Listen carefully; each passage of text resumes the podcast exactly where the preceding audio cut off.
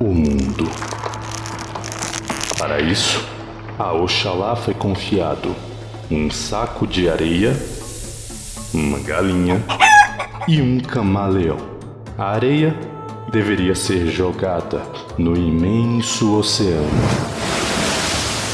e a galinha posta em cima do mar para que ciscasse e fizesse surgir a terra firme. O camaleão, além de animar os carnavais de Salvador, deveria ser posto em cima da terra para sabermos que esta era firme. Antes de sair na sua missão, Olodumaré alertou Oxalá para fazer uma oferenda para Exu, aquele que abriria os caminhos para que tudo pudesse ser criado. Oxalá, no entanto, acreditava ser mais importante do que todos e negligenciou a oferenda a Exu. Exu, então, descontente, resolveu vingar-se de Oxalá e fez com que este sentisse subitamente muita sede. Para saciar-se, Oxalá espetou então uma palmeira, de onde escorreu um vinho refrescante. Inebriado pela bebida, Oxalá adormeceu. Olodumaré então viu Oxalá repousando num sono profundo e decepcionou-se com o orixá por não ter cumprido o que o próprio senhor do Orum havia mandado. No entanto, Olodumaré concedeu a Oxalá uma segunda oportunidade, dessa vez conferindo-lhe a missão de criar os próprios homens. Oxalá, mais uma vez, cheio de si e incorrigível, embriagou-se e começou a fabricar seres tacanhos, anões corcundas, albinos e toda espécie de monstro. Nesse momento, o orixá Odudua interveio e acabou com os monstros gerados por Oxalá. Coube então a Odudua criar os homens, dessa vez sadios e vigorosos, insuflados com a vida pelo próprio Olodumare. Este foi o princípio da guerra entre Oxalá e Odudua. Oxalá foi derrotado e Odudua recebeu o título de Oba Oni Ifé, o primeiro rei de Ifé. Como é a luta da não violência? Primeiro é nunca matar. Segundo, jamais ferir.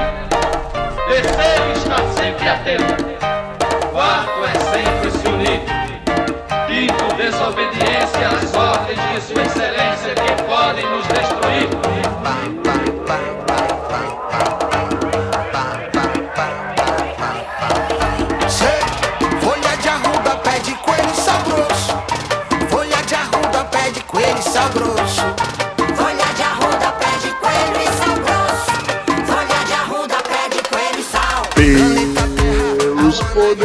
Poderes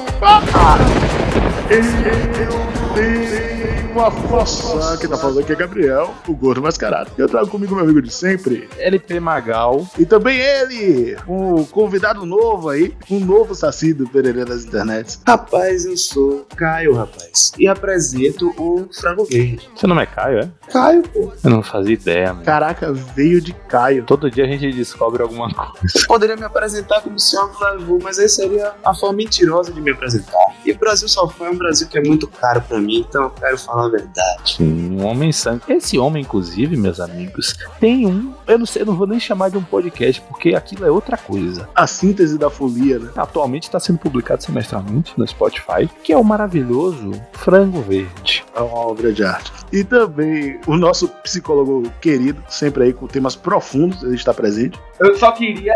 Você tem que se falar seu nome. Porra, eu odeio, eu odeio essa parte. Odeio. É ruim mesmo.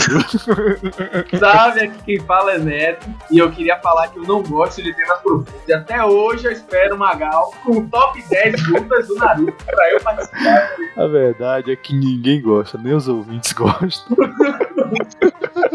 Por sinal, quando rolou o top 10 na aventura de anime, você não me chamou, tá ligado? É, ninguém acerta sempre, né? Os orixás falham, eu não vou falhar.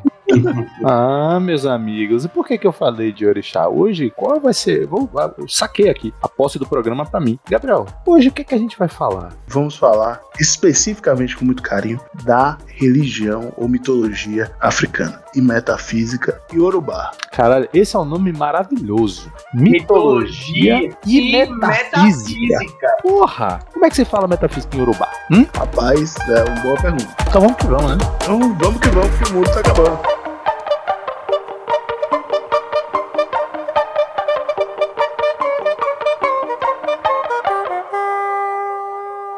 Antes de começar o programa, sempre tem essa parte, viu, Ali? Não se espante, não. A gente é meio assim. Eu espero que seja. Inclusive, vale pontuar aqui para as pessoas que eventualmente a gente pode chamar Caio de Ali, que é um outro nome que ele usa. Ou de Shangri Wu. Eu queria dizer que esse tema aqui só existe por causa de Neto. Porque Neto estava tentando me converter à religião afro. Religião tradicional Yorubá. E eu fiquei muito comovido com o esforço dele de tentar me fazer abandonar Jesus Cristo. Mas eu não me lembro em que momento foi que eu tava tentando te converter, tá ligado? Tava, tava falando que a Bahia era linda. Uma coisa é eu falar que a Bahia é linda, outra coisa é eu chegar pro preto testemunha de Urubá. Testemunho de Urubá. Dekunde odá, odará, odará,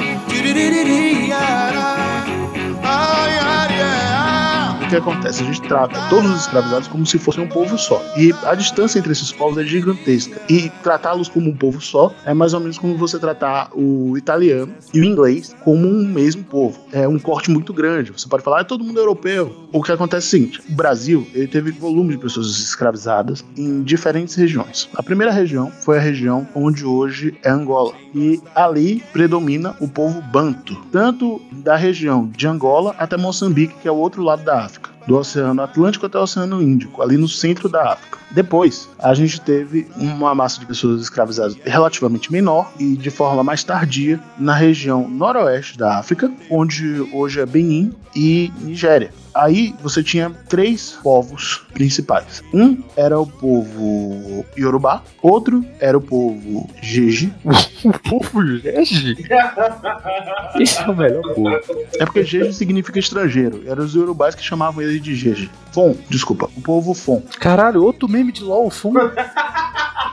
E também povo malê é, e tudo mais. O que acontece? Os iorubais, eles foram basicamente trazidos para a Bahia e eles foram escravizados já no final da escravidão legal, já caminhando para a ilegalidade do tráfico de escravos, eles foram escravizados. O, a escravidão deles teve muito mais um contexto de decadência do império deles do que o povo banto, que era menos organizado realmente. E basicamente o que a gente conhece hoje aqui no Brasil de religião africana foi formulado pelo povo iorubá, que chegou na Bahia e também teve uma massa de pessoas que foi para Cuba. Por isso a cultura da Bahia e de Cuba tem essa relação, porque os dois são iorubais. Agora tem o São Luís, viu, viu Gabriel? Tem São Luís, que é o povo de Minas, que também é uma coisa específica. São Luís é a capital do Maranhão e lá também recebeu um grupo relativamente pequeno de escravizados de Minas, onde veio uma rainha. Porque, ao contrário do povo banto, que vinha meio que a ralé, que era escravizada mesmo, assim, era Rapaz, você tá dando tanto gatilho aí. Ralé!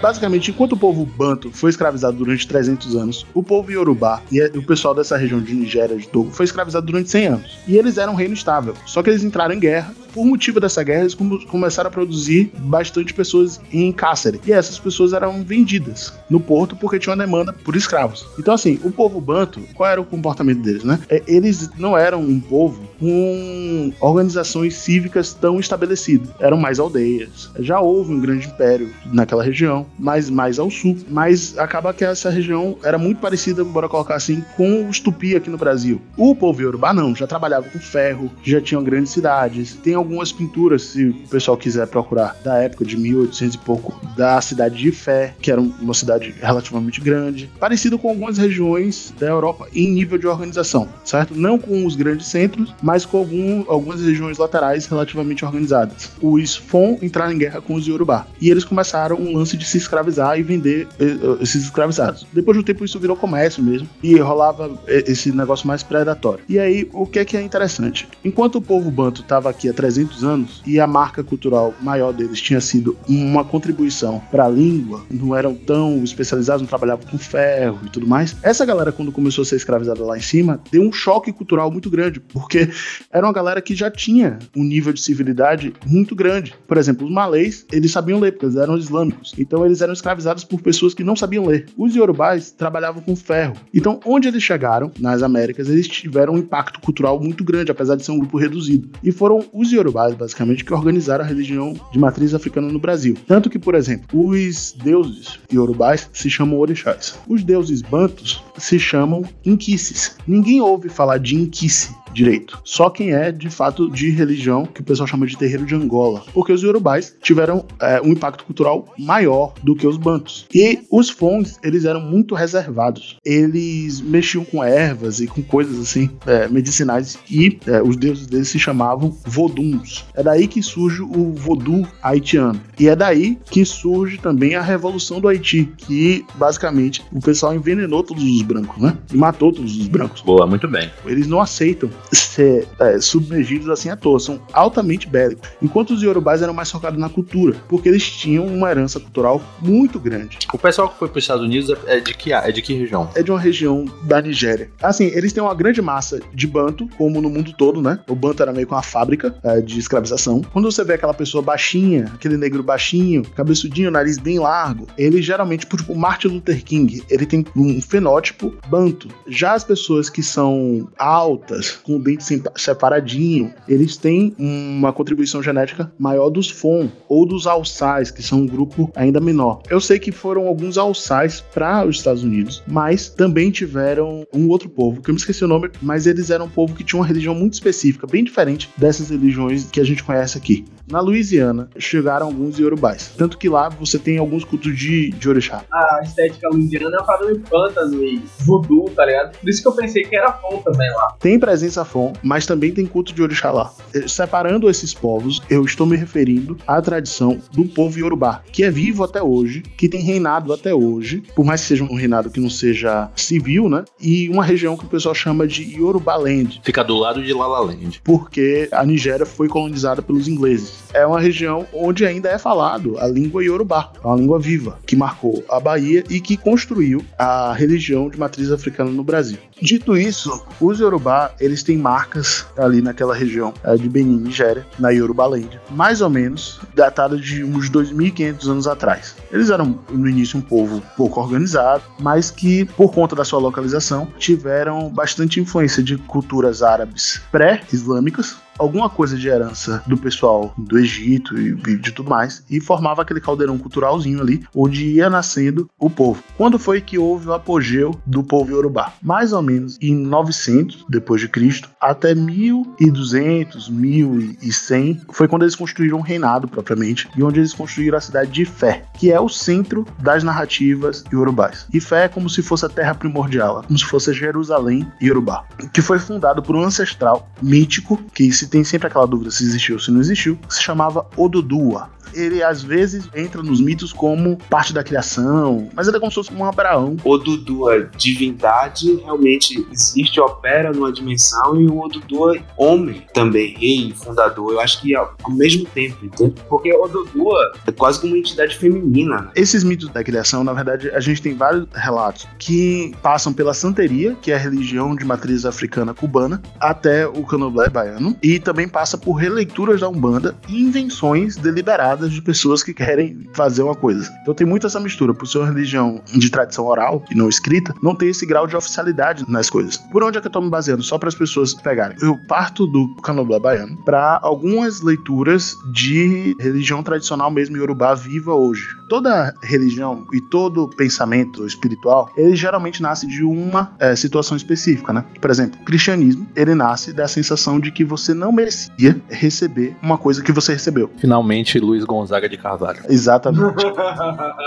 o pensamento tradicional iorubá, ele nasce da sensação de que você nasceu em um lugar que já estava preparado para te receber e você tem que continuar mantendo e expandindo esse lugar em gratidão a isso. Então você nasceu, você teve seu pai, sua mãe, ou alguém que te criou e te nutriu durante a infância. Então você tem gratidão àquilo e você, em gratidão àquilo, retribui isso na próxima geração. Mas esse pensamento, sendo elaborado, ele vai chegando na ideia de que acima de meu pai tem meu avô, acima de meu avô tem meu bisavô, acima de meu bisavô tem meu trisavô, e acima de, de quem tem quem. Aí você chega na ideia de absoluto Yorubá, que é o Olodumare, que é o deus maior Yorubá, que basicamente quer dizer a fonte do Orum. Ele não é um deus tão pessoal quanto o deus cristão. Ele é bem distante da vida prática do ser humano, mas ele emana tudo. É dele que sai tudo. Em termos gregos, ele seria Urano. Não, por quê? Porque Urano tem Gaia. Ele não tem nada. É como se ele fosse um buraco acima, em termos gregos, né? Do mundo das ideias. Sacou? De onde vêm as formas, de tudo. E, em teoria, daria até pra eu inspecionar isso. Mas só que eu não consigo nem acessar o mundo das ideias, quanto mais além dele. Porque Urano é uma coisa muito distante, inalcançável, que se afastou da gente e que só serve pra emanar coisas. Ele não se afastou. Ele é como se fosse uma fonte mesmo. Imagina uma fonte brotando água. Ele brota a criação, constantemente e eternamente, generosamente. E pra Olodumare, você não faz templo. Você não, não, não dá oferenda pra ele. Primeiro, você não faz templo pra ele porque não cabe no templo. Você não dá oferenda pra ele porque ele não precisa de nada. Foi ele que te deu tudo. Ele não tem causa. Ele é a causa de tudo. E ele emana de si mesmo a criação. Então as coisas são meio que da mesma natureza que ele. Essa natureza ela vai se fragmentando e se expandindo. E sem nome também, né? É só uma designação, Olodumare, né? É como Olorum, que é o senhor do céu, do paraíso do Orum, enfim. Na visão de mundo urbano, você pode dividir as coisas em dois, que é o Orum e o Aie. O Orum é o mundo das ideias. Onde, por exemplo, se eu imaginar um muro, esse muro vai estar no Orum. É, não é que esse muro não exista, ele existe. No Orum, pelo menos a forma de muro, não propriamente um muro. E você tem o mundo físico, que é o Aie. O ser humano tem dentro de si o sopro de Deus, que é o Emi. Esse Emi opera Mará, que é um corpo. Tem algo da natureza de Olorum que está dentro de você, que é esse Emi. Qual a natureza máxima de Deus para o Yorubá? É se fragmentar e se expandir. O marco, portanto, da moralidade Yorubá está ligado a isso. Qual é a moralidade máxima Yorubá? É se expandir e se manter. Então, você tem que ter filhos, se você pode ter filhos. Porque ter filhos é uma graça. E assim você manifesta a sua real natureza. Então, você tem que criar uma cidade que seja sustentável, um lugar saudável, firme, para você continuar se expandindo. Se expandir é, e se manter com saúde e com vivacidade e alegria é a base da ética Yorubá. Os orixás nascem dessa fragmentação e expansão de Olorum. Os ancestrais eles têm um poder muito grande dentro da cosmologia. Você é fruto do esforço e do empenho desses ancestrais. Então, esses ancestrais são cultuados como alguém que te ajudou a estar aqui hoje. E a ideia é que você colabore com essa grande árvore de crescimento. Sua vida tem esse propósito de ajudar na manutenção e expansão dessa árvore para com isso você fortalecer esse ciclo. Então é como se você fosse a folha da árvore e você fosse cortado e você caísse no solo para alimentar o solo e o solo alimentar a árvore. Por isso eu canto Yorubá. E muita gente, a- até no início, né, olhava assim, por que ô, ô, ô, ô, é dinheiro? Quando a gente tá pedindo ô, a gente tá pedindo dinheiro. Aê, né? Ou auê. Quando a gente fala auê, não é festa. Quando a gente fala auê, tá pedindo silêncio. Então, tem um resquício de linguagens é, é, africanas e urbanas que traduz no desejo de que a espiritualidade ela não possa estar, estar longe da gente.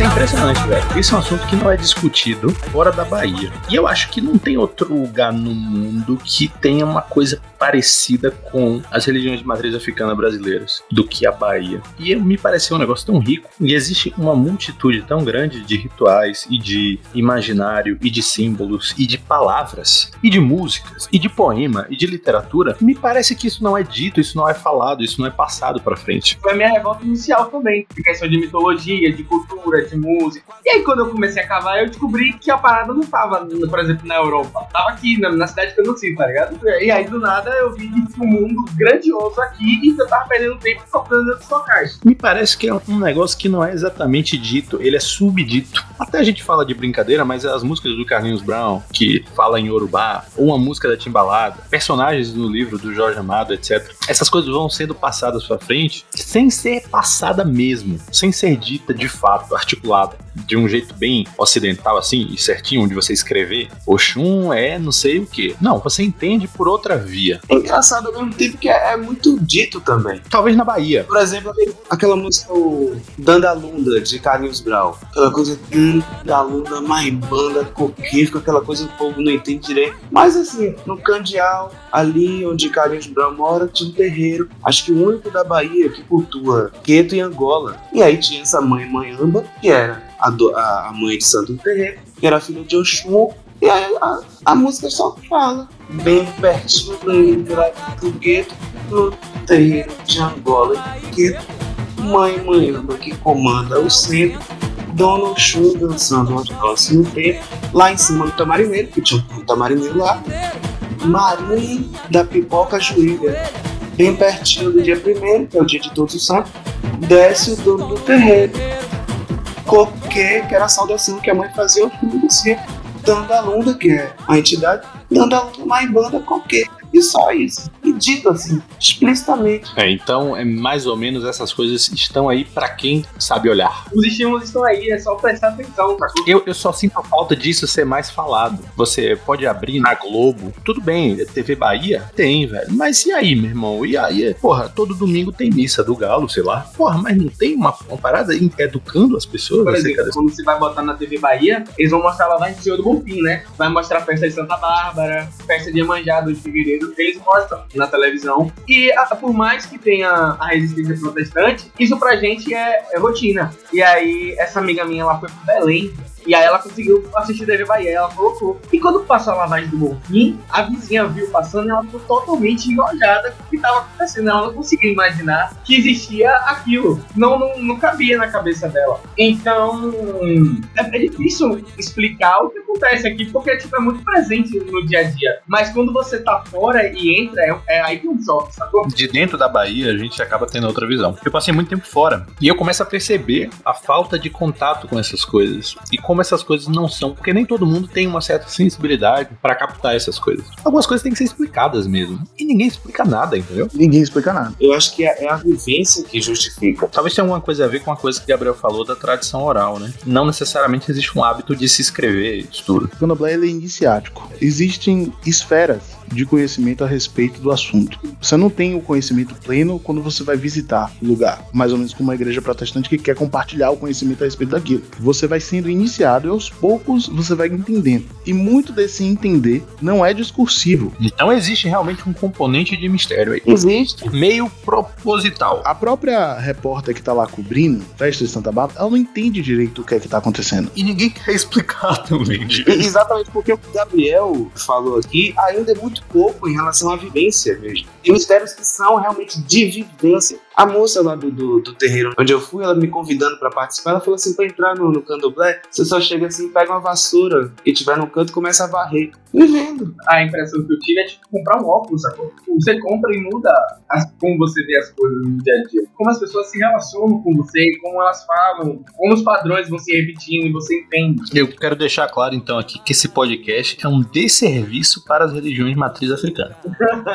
Não é pra falar, é pra fazer uma música. Era pra gente estar cantando aqui. Não é pra ler o Alcorão traduzido, Gabriel. É pra ler em árabe. É sem entender mesmo. Pra você entender hebraico ou árabe, sei lá, pra poder, poder ler um Alcorão, um- uma Torá perto do sentido original, no candomblé as coisas são cantadas o tempo todo e são todas coisas que são frases simples, assim. O caçador fez tal coisa, tal coisa. É só isso que tá sendo dito. Você tá aprendendo ali quando tu canta, quando tu vive o negócio. Eu não tenho nenhum domínio de Yoruba, não. Não sei falar nada em Yoruba. Sei cantar uma música ou outra porque eu sei repetir as palavras, mais ou menos como alguém pode saber uma música de anime. Oxi. Várias, né? Quando um povo ele não usa o recurso da escrita, a oralidade ela tem uma função de biblioteca. As canções são a biblioteca. O que se expressa dentro de um terreiro de candomblé não é só a parte religiosa, é tudo. Como faz para preparar tal comida, como faz para fazer uma casa, todo o pensamento do povo ele é meio que condensado ali. Enquanto o filho da casa grande vai pra faculdade, vai pro médico, estuda religião, estuda filosofia, pro negro resta o terreiro. E aí todas essas funções vai pra mãe de santo, sacou? Então tá tudo ali. A forma de você memorizar é através de canções, é através de versos, é através de ditados. E a única forma de você aprender essas coisas é você sendo exposto continuamente a isso. Inclusive os rituais, eles ocupam uma função muito especial de condensação cultural. Os rituais, as práticas, eles estão preservando coisas. Por isso se tem essa lógica de preservar muito grande, porque é dali que surge todo o pensamento e a forma de, de visão de uma sociedade. Não só dentro do prisma religioso separado das outras coisas, sabe? A religião e as outras coisas estão misturadas. A religião e o pensamento filosófico e o pensamento científico estão misturados em uma coisa só. E como a Bahia ela é o polo disso, é muito louco porque tem coisas no nosso jeito que são muito específicas da contribuição desse povo que por a gente não ter conhecimento profundo a respeito, a gente nem sabe que estão na gente. Então a gente faz coisas e pensa coisas sobre o mundo que são oriundas disso e a gente não faz a menor ideia, tá ligado? Um, um olhar positivo pra vida, assim. A Bahia é linda. A Bahia é linda, o Rio de Janeiro continua lindo, as coisas estão se expandindo, meus filhos têm saúde, vou ter bastante filhos e, e todos vão vir me visitar na minha casa, isso vai ser uma alegria. Essa coisa é bem daí que, é, que surge. Se você olhar pra Cuba, é, quando eu encontrei Cuba foi como encontrar um espelho, assim. Eu me emociono sempre que eu vejo um vídeo do povo cubano, sem ser os governantes, né? O povo cubano, assim, na rua, tocando seus trompetes. É muito engraçado. Parece com a Bahia. E o motivo disso sempre me foi oculto, assim. E depois eu comecei a entender por que, que o pessoal era tão sorridente, sabe? Uma generosidade no, no tratar com as pessoas, de receber as pessoas, de gostar de apresentar as coisas, de até de se vangloriar de certas coisas, assim, específicas, que não estão ligadas a coisas materiais, mas a um conhecimento de uma coisa. Ah, eu sei fazer tal coisa. É, sei fazer aí melhor que qualquer um. Eu sou o rei daqui desse negócio, tá ligado? e muito porque a forma de resistência desse povo à escravidão não era criar quilombos e resistir fisicamente, né? Era penetrar na casa grande e trazer a cultura deles para os filhos dos donos das casas grandes. Então, na primeira geração assim de urubás escravizados, os filhos dos escravizadores estavam sendo educados por mulheres de urubás que ensinavam coisas para eles. E quando você via, eles já estavam assim com o ideal assim de, pô, bora libertar a galera aí, né? É a escola de Gege, porra. Que Gabriel tá falando se repete, inclusive, até hoje, de você ver uma pessoa da periferia, uma preta, que cuida da família do rico. Cuida do quê? Da família do rico. Eu ouvi, velho, cuida da família do mico, porque toda vez que eu passava na boca do rio, tinha um mico amarrado na janela de alguém, assim. É verdade, caralho, verdade. Será que o, o- a cultura negra explica esse negócio de amarrar um miquinho na janela, assim? Tem coisas que nem o cristão nem o ateu explica. Quando a gente chega no Dahomey, uma das coisas que mais me chamou a atenção, quando eles desenham o inimigo, que são os iorubás. Sabe qual é a cor que ele usa? Preta. Sabe qual é a cor que ele usa para ele? Marrom. Aí eu fui ver que há negros que nasceram para mandar e outros para obedecer. Raimunda disparou as luanas. A palavra bunda é o português dos Brasis. Eu queria entender qual é a relação, eu sou ignorante, né, da bruxaria e da magia com essas coisas. Porque o ex-bruxo tio Chico afirma que foi um pai de santo. O que, qual é a relação entre o bruxo e o pai de santo? O pai de santo tem superpoderes? Ou isso é um sincretismo maluco? Eu li o, o livro de contos de Gabriel, tem um conto dele que tem um cara que é pai de santo e é bruxo. É, Observe, não é que o cara é pai de santo e é bruxo, é que ele é um pastor que tá dizendo que viveu isso tudo. Ele é realmente o, o tio Chico. Lito quer falar sobre? Rapaz, Você que é um bruxo. eu que sou bruxo, mas eu fico achando uma coisa que é natural de, de todo encontro entre culturas. Essas faltas de, de compreensão mesmo. Porque, por exemplo, até Yorubá e Banto são coisas que parecem ser nomes estrangeiros a eles, assim. Não havia um entendimento de que eles eram Yorubá, apesar de falarem a mesma língua, assim, de forma tão concisa. Então, havia uma variedade enorme de, de povos ali. Então, a gente não se entende direito. A mesma coisa tentar entender o budismo com a cabeça de um cristão. Tem que se despir de, de certas convicções para entender a, a concisão do negócio. E aí, eu acho que essa coisa de magia e pai de santo, acho que já é a, a, a margem, assim, dispersa do entendimento. Isso virou um meme tão grande que eu não sei mais se o meme é verdade ou não. É porque eu não entendi qual foi a dúvida de Magal. Ele quer saber a relação. É, a minha dúvida é a seguinte. É, a sua dúvida é tio Chico ou é a bruxaria no Se eu chegar pra minha avó e falar assim, vó, pai de santo é o quê? Ela vai dizer bruxo satanista. O quanto disso é verdade? Porque virou tão meme que é lugar comum você entender que isso é um preconceito. Mas o quanto isso é realmente preconceito e o quanto o pai de santo manja das bruxarias. E eu vou responder até na língua que ele até gosta. Freud. Ah, pensei que era Jesus Cristo. Tem um livro de Freud que é Totem Tabu, que ele vai fazer um compilado de pequenas civilizações antigas de, de, de, regiões antigas. Por exemplo, Austrália, algumas da África. E ele vai fazer um compilado disso. Muita coisa que tem no Totem Tabu explica o que acontece, por exemplo, em, no candomblé. Então, por exemplo, me parece que o candomblé é uma religião anista e que ela acredita em que tudo vai ter uma energia, tudo vai ter uma alma. E do mesmo jeito que a natureza tem isso, o ser humano tem. Então, quando um pai de santo ele vai fazer trabalho, ele vai mexer com essas energias que estão na natureza para que reverberem em você. É, no final das contas, é, animismo é engraçado, né? Porque se fala animismo parece uma coisa muito distante e exótica, assim. É, mas no fundo, no fundo, é basicamente platonismo. Se você parar para pensar bem, é basicamente acreditar que as coisas físicas elas são oriundas de uma dimensão não física, que seria a ideia do Aie e do Orum, se tratando desse, dessa questão da, da feitiçaria, Magal. Durante o, o processo de colonização do Brasil, você teve massas de pessoas se condensando e contribuindo para a formação da nossa cultura. Então, de forma geral, tanto os negros quanto os índios quanto os europeus, né? E muito da feitiçaria europeia veio a contribuir com a formação de um fenômeno cultural que teve seu apogeu no Rio de Janeiro com a criação da macumba carioca.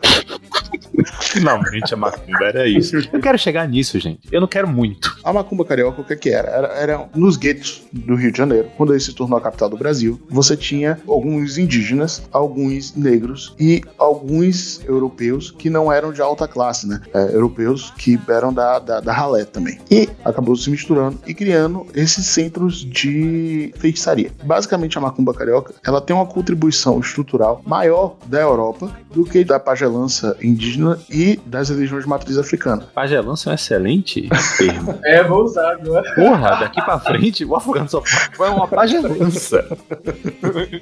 Então, eles se reuniam ali e, e faziam de tudo, né? Desde mistura de ervas até dizer que invocam tal coisa, ou que tinha um grimório antigo de um bruxo perdido e que conversavam com espíritos e toda aquela coisa, assim, que no final das contas sempre teve presente na Europa e estava acontecendo aqui com a contribuição de mais esses dois outros povos. Então, alguns nomes eh, foram pegos das religiões de matriz africana para integrar esse fenômeno. Então, por exemplo, você ouve falar de padilha na macumba carioca, que não é uma coisa da religião de matriz africana baiana. Eu sei que vai ter gente puxando cabelo aí e tal, mas é uma realidade. Você sabe que eu tô, eu tô aqui retardado, né? Padilha?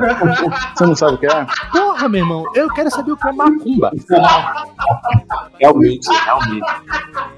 Você já ouviu falar em pombagira? Já ouvi. Pombagira é um, um outro nome pra padilha. E aí seriam entidades femininas, que seriam meio diabretezinhos assim, femininos, que controlam é, coisas tipo a rua, uma malandragem e tal. É esse tipo de coisa. Essa galera fazia feitiçaria. Então, como eles usavam termos iorubais dentro desse fenômeno, o iorubá ficou muito associado a feitiço. Mas essa galera era de religião de matriz africana. Não, esse pessoal era da feitiçaria, sobretudo. é- é- Era da macumba carioca. Macumba, mas macumba não é África? Olha aí, ó. Macumba usa os nomes iorubais, mas a prática dela tem muito mais a ver com feitiçaria europeia. É importante separar aqui, ó. Macumba carioca, candomblé e umbanda. A macumba carioca parece muito com as casas de feitiçaria que existiam na Europa. Só que como ela estava acontecendo no Brasil, ela pegava nomes do iorubá e às vezes do, do tupi, de outras coisas e integrava ali no meio para fazer a farofa. Mas é, pensa assim, na quitanda do cara que bota ametista ametista na cabeça, tira a carta, diz que traz um amor em sei lá quantos dias. É, isso aí é a macumba carioca. Esse cara é pardo, branco, negro ou não necessariamente nada, Nada disso? Não necessariamente nada disso. É Brasil, ele é brasileiro. Ele é brasileiro. Deve ter gringo. né? Como esse fenômeno é desorganizado, ele não é uma religião. Peraí, então macumba não é uma instituição do, do, do terreiro? Não, não, não, não. Quando eu vou na rua e aí tem a macumba ali no canto, não foi um pai de santo que fez aquilo. Pode ter sido, mas isso aí é outra coisa. É uma oferenda, é outra coisa. Exatamente. Não é que não exista magia dentro da religião urubá. Existe. Mas só que a macumba é uma coisa específica. Se você vê uma galinha morta, é macumba. Não deveria ser, porque você é um urubá. Você matou uma galinha. Você vai deixar a galinha lá ou você vai pegar, tirar a pena da galinha e você vai comer? O que é oferecido de sacrifício animal dentro do culto urubá é o o sangue. E as outras coisas são consumidas, desde a pele, que faz o couro do, do tambor, até a carne, que é comida na festa. Já na macumba se faz a coisa da forma mais exótica possível, porque na verdade o seu ponto é fazer magia. E magia seria essa arte de dominar o sutil para impactar o concreto. Você vai atrair riqueza fazendo um negócio lá e espiritualmente emanando aquela parada, então você vai soltar aquele É aquilo que eu falei do animismo, né? Por que você tá falando macumba carioca? É porque o nome é esse. Existe macumba baiana? É porque existem macumbas no Brasil inteiro. Mas a, a macumba, ela surge na, no Rio de Janeiro. Então ela recebe esse nome, macumba carioca. Ele quer frisar bem que não é do Yorubá, chamando de carioca. Eu acho que é isso. Foi até subconsciente.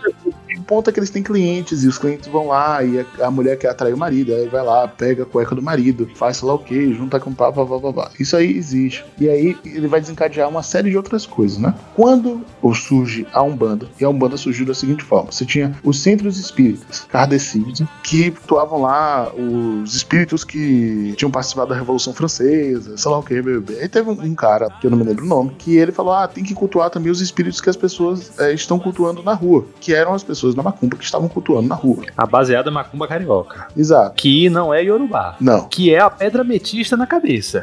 exato. É isso? Não é o pai de santo legítimo. É, a macumba carioca, não. Beleza. E aí isso aí entrou no espiritismo. Foi isso, não foi o Yorubá de fato. Quando o espiritismo desceu para macumba, ele fundou uma coisa que o nome é Umbanda. O que é Umbanda? É quando você sai do, do espiritismo, você entra na, na casa de macumba e fala: Ó, ele realmente está incorporando a entidade ali. Ah, essa entidade não é europeia, como a que eu cultuo, como a que eu me aconselhava lá no centro espírita. O hábito de incorporar uma entidade é uma coisa mais da Umbanda. O candomblé, ele não trabalha com incorporação, apesar de parecer. Ele, ele trabalha com transe, que é o seguinte: o orixá ele tá dentro de você e ele se manifesta. Ele já tá dentro de você. Então, por exemplo, se você é de algum, como eu acho que você é, dentro de você já tem ele. Quando o, o ritual é iniciado e ele é cultuado, aquela energia cresce e toma conta da sua consciência e você manifesta ela. Eu posso meter um mochosse? Eu, que sou de algum, digamos? Isso depende de terreno pra terreno. Foi o que o Neto falou. É um arquétipo que, me-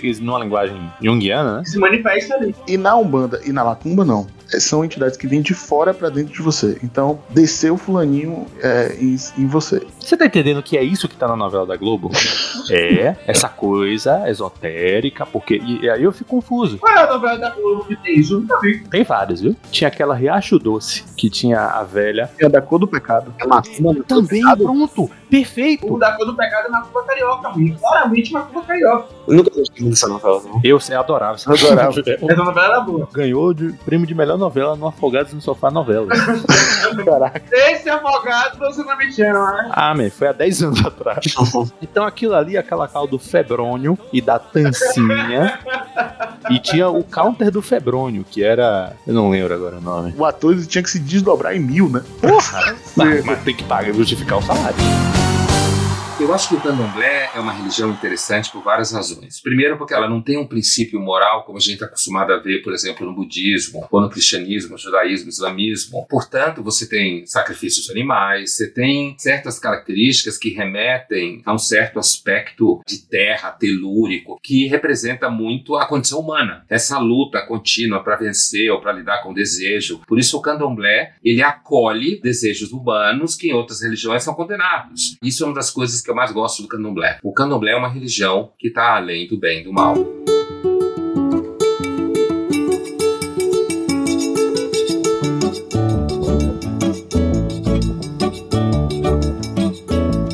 Sou a chuva que lança areia do Sara. Tô sentindo que é um pouco, pelo menos por vocês aqui, nobres engenheiros, diplomatas, é um pouco visto com maus olhos a Umbanda e a Macumba em relação ao Candomblé. É como se o Candomblé fosse a espiritualidade mais legítima. Pela comunidade, com certeza não, mas por mim é. O Ali quer se comprometer? Posso me comprometer? Comprometa-se. Não, tá firmado já, confirma aí a, Boa. a suspeita. Agora a comunidade é muito maior, porque o culto é em português, eles falam coisas que são mais próximas do cristianismo, do espiritismo. E o que é ofertado também, né? Não é o culto à cultura aos ancestrais, é outra coisa. É, que você vai conseguir um trabalho, que você vai se vingar de fulaninho. Mas aí, agora eu vou inserir uma crítica aqui a vocês. Numa proposta meio tropicália, meio Caetano e Gil, não existe uma coisa mais geleia geral na Umbanda, uma coisa de misturar e de fazer sincretismo. Isso tem um- algum valor, de alguma forma. Porque, veja só, se você chegar pra Gil, que é um grande é, sincretizador de tudo, provavelmente ele vai achar ótimo. Eu nunca vi uma entrevista de Gil falando disso, mas ele fala: não, é ótimo aqui esse negócio de você juntar pomba gira, que é um, com um negócio em português, e aí bota magia junto. Eu não sei, né? Tô falando aqui do alto meu preconceito. É que realmente tem o, tem o CD da Maria Bethânia que ela canta o música da banda, né? O brasileirinho. Alguns. É, acho que tem mais de um, por sinal. Eu fico achando que é um pouco do, do- Não sei se eu posso chamar de evolução, mas o movimento da própria dispersão, do afastar dessa fonte. Por isso que eu fiquei falando da, da margem já. Eu acho que é, é natural desse processo, mas a certeza que eu tenho é que Deus continua vivo e se manifestando. Mesmo nessas, por assim dizer, menores manifestações. Porque, de fato, eu acho que é- há uma manipulação da, dessa matéria, dessa natureza que a gente não,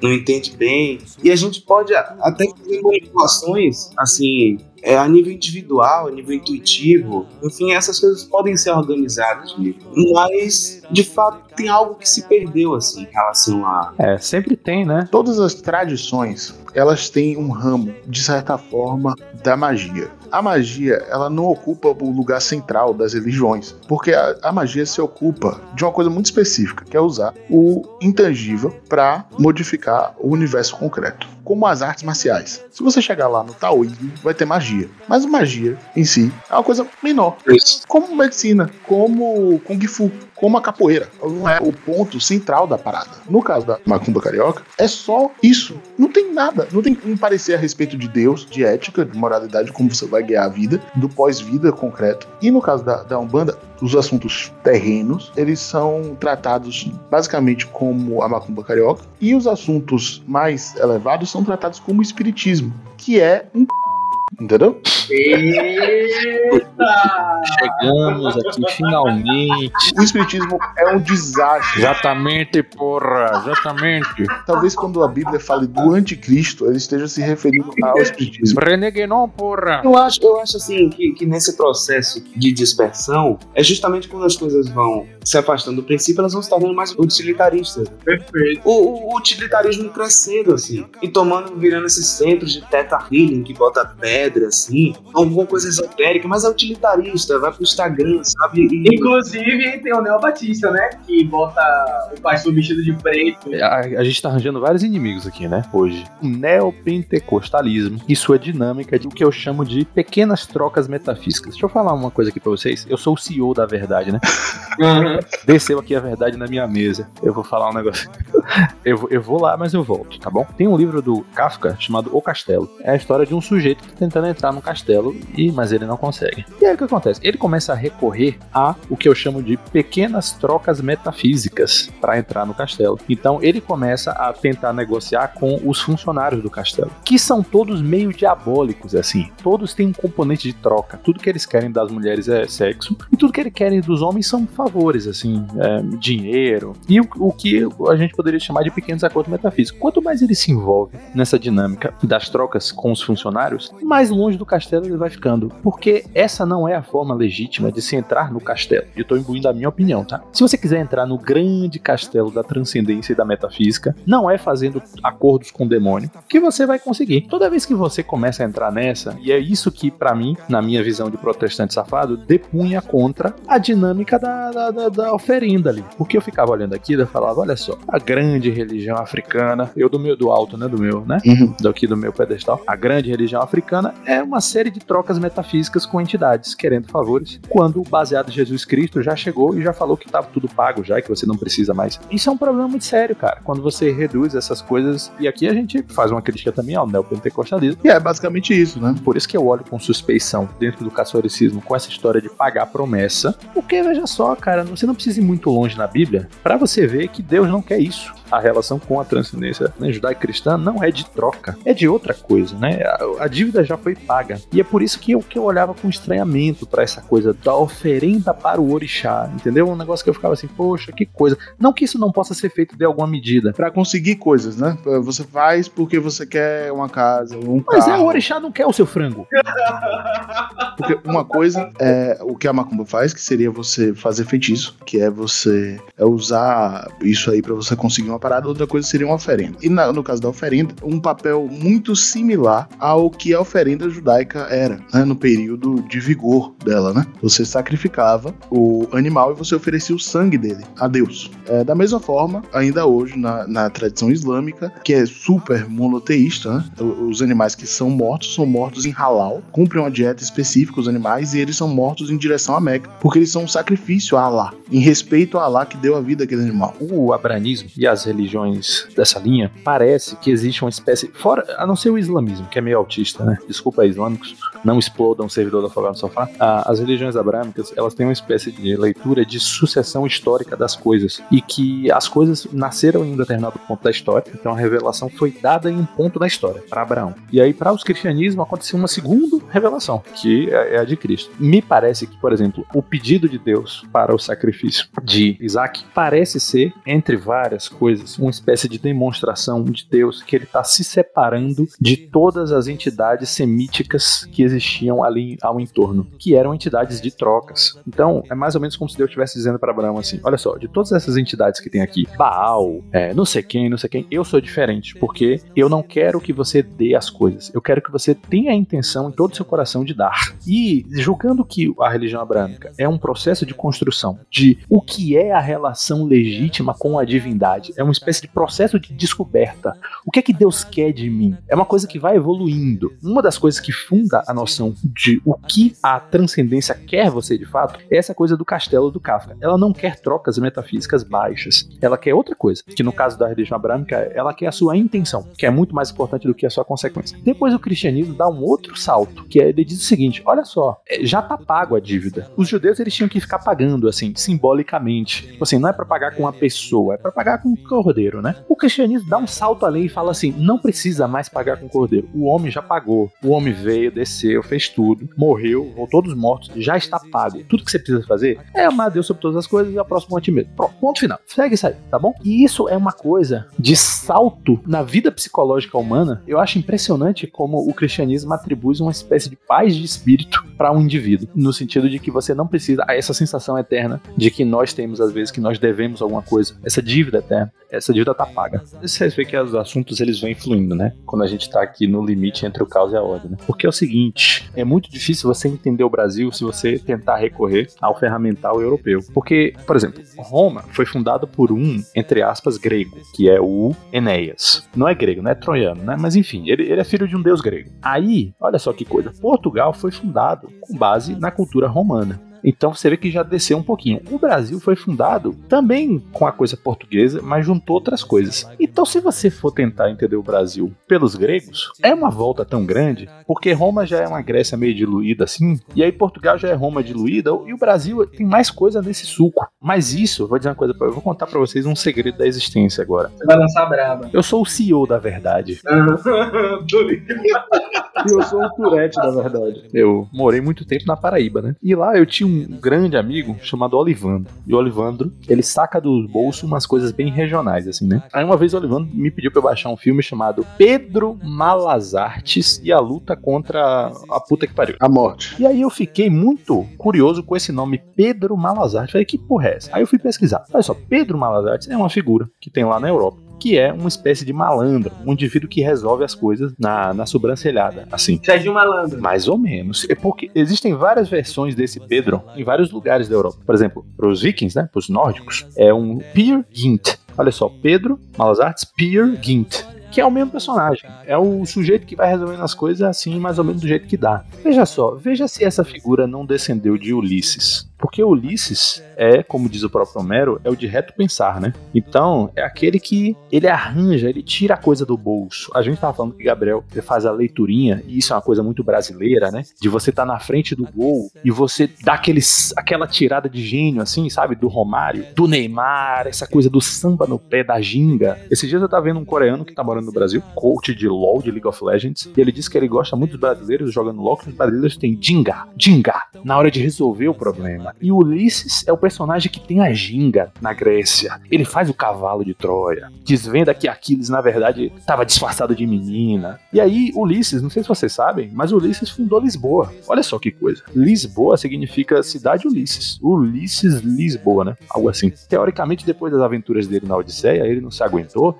e ele pegou um barco. E ele saiu, ele queria ir além do Estreito de Hércules. Aí ele se perdeu, acabou voltando, parou em Portugal, fundou Lisboa. Dessa figura malandra do Ulisses, descendeu a figura do Pedro Malas Artes, que veio parar aqui no Brasil e deu origem à figura do malandro brasileiro, do João Grilo, do Autocompadecida. Ele, ele, ele resolve ali, ele dá um jeitinho. Se você entender um pouquinho esse personagem da Odisseia, você entende um pouquinho do arquétipo do mito fundador do brasileiro, que eu acho que é o malandro, no fim das contas. Eu acho que é o Carioca, é o Zé Carioca, é o Macunaíma, é o João Grilo, é o Pedro Malas Artes. É o cara que saca do bolso. Todo brasileiro tem um pouco disso, né? Romário dizendo, né? Treinar para quê se eu já sei o que fazer?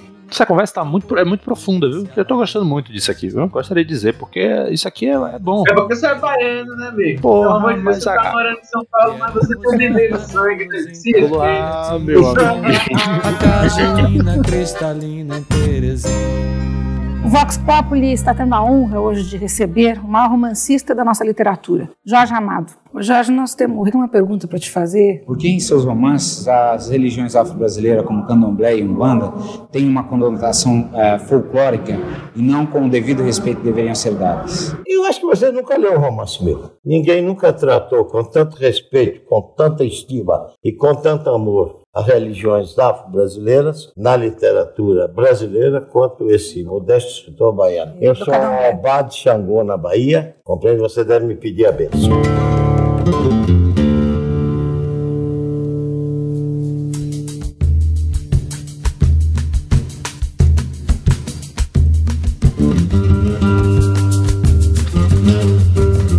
Todo mundo nasce com um mori, que é, um, bora colocar assim, como o, o que está envelopando o seu emi. O emi é o sopro de Deus. E você tem o ori, que é a sua cabeça. Orixá vem da palavra ori. Orixá significa protetor da cabeça. Você nasce com um destino nesse ori. E o ponto é você guiar dentro desse destino. Você tem que encontrar o seu destino e tem que realizar as coisas que você tem que fazer. E aí você vai se tornar uma pessoa feliz de verdade. Você não faz oferenda para Olorum, porque Olorum não precisa de nada seu. Você faz templo e você faz oferenda para Orixá, que o quê? Quando você vê o fogo, dentro da ideia Yorubá, é que existe uma natureza última do fogo que você consegue personalizar. Se o fogo fosse uma pessoa, ele seria Xangô. A energia do fogo não é só fogo, ela também é a energia última da justiça. A ideia de que, oriundo da expansão de Olorum, a primeira coisa que surgiu foi Obatalá que é essa luz primordial. Essa luz primordial é é um orixá que se veste de branco, ele é pai de todos os outros orixás. E essa luz primordial é o primeiro ser. Essa luz, ela se fragmenta em diversas outras luzes, que são as cores. E essas cores são energias específicas que cuidam de macro questões. Então o fogo está associado à justiça e ao vermelho, e ele tem um nome. Essa energia que cuida de todo esse reino de coisas, que seria Xangô. Ele não é o Lodumare. Ele já é uma fragmentação da fragmentação. Essas energias, se você não mantê-las vivas ou se você não alimentar elas, elas acontecem na natureza, mas elas não acontecem talvez na intensidade que você queira. Então, por exemplo, se você quer acender uma fogueira, né, você vai lá, bota ali o combustível e, e a lenha e você faz a fogueira. E ela vai aquecer o ambiente. Da mesma forma, quando você faz um sacrifício para uma energia dessa, ela vai trazer aquela propriedade para sua vida ou para a coisa que você está querendo. Essa ideia de que que seriam espíritos que estariam conversando e negociando com você ali, assim, ah, se você me der isso, eu te dou aquilo. Não é bem essa lógica, isso é uma lógica popular. Aquela força não é exatamente um ser totalmente animado, é uma força da natureza. É uma cal que você tá levando pra frente. Bora supor que você quer ter mais beleza. Pois é, você vai fortalecer a beleza. Você faz isso através de um sacrifício pra beleza, mas não é como se você tivesse através disso garantindo sua transcendência de nenhuma outra forma. Você só tá precisando da beleza, entendeu? Só que o que acontece? Se você cultuar a beleza de forma muito profunda, você vai entender que a beleza veio de um lugar e de outro lugar, ainda mais acima. E aí você vai conseguir se conectar de alguma forma com o espírito que move o mundo, que é Olorum.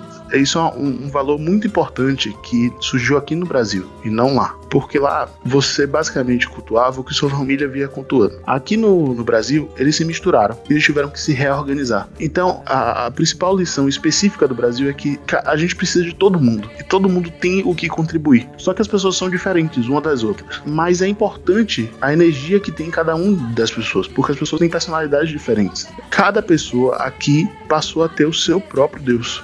Todos são cultuados juntos, mas cada pessoa, à medida da sua personalidade, né, é identificada com um deus específico para fazer o culto daquele deus específico. Na África, você tem 200 e poucos orixás. 256 Itãs, é como se fossem os mitos das histórias. Itã é o nome para lenda, né? Porque na tradição iorubá, a lenda é tratada como lenda, não como um fato concreto. Itã é uma história. Então, se um Itã contradiz o outro, tanto faz, porque o ponto do Itã é só falar sobre uma energia. Porque existe um sistema divinatório iorubá. É muito parecido com o I Ching chinês. Ele é feito de uma forma específica que, se você combinar, pode dar 256. Aqui no Brasil, a gente não usa ele na sua forma mais complexa. Isso daí ficou basicamente na África. E ainda é firme na África hoje, algumas pessoas aprendem. Aqui no Brasil, o pessoal usa o jogo de búzios, que tem 16 caídas possíveis. O búzio é uma coisa, então, legítima. Não é um banda. Não, não, não. Nem Macumba Carioca. Eles podem usar, entendeu? Porque é um elemento gráfico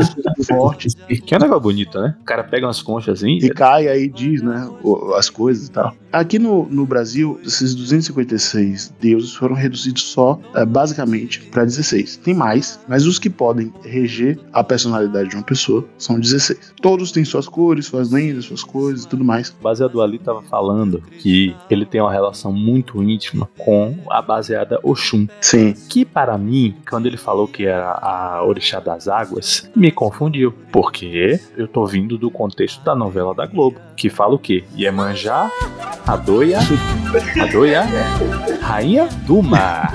Não é isso? E agora? Eu vou ter que desassistir Porto dos Milagres? Oxum seria a deusa da água, né? Doce. E ela tem a ver com a beleza, com a vaidade. Fertilidade e vida também, assim. Da nutrição do bebê, né? Enquanto ele tá no, no útero. Tem imagens que ela tá, tá grávida, né? E tem a ver com a sedução, né? É engraçado que você pode usar essa energia para você seduzir uma pessoa sexualmente, é óbvio, né? Mas você também pode usar simplesmente você é uma professora de primário e você quer parecer bonita para sua aluna e você, entre aspas, seduz ela não sexualmente, mas sua presença é agradável. Você pode usar essa energia no seu cotidiano, convivendo com as pessoas, porque é um ato de generosidade ser bonito. O Ali é uma pessoa muito bonita, viu aí? Quando eu conheci ele, ele tinha um maravilhoso pano amarelo, que eu achei fascinante. Amarelo? Ah!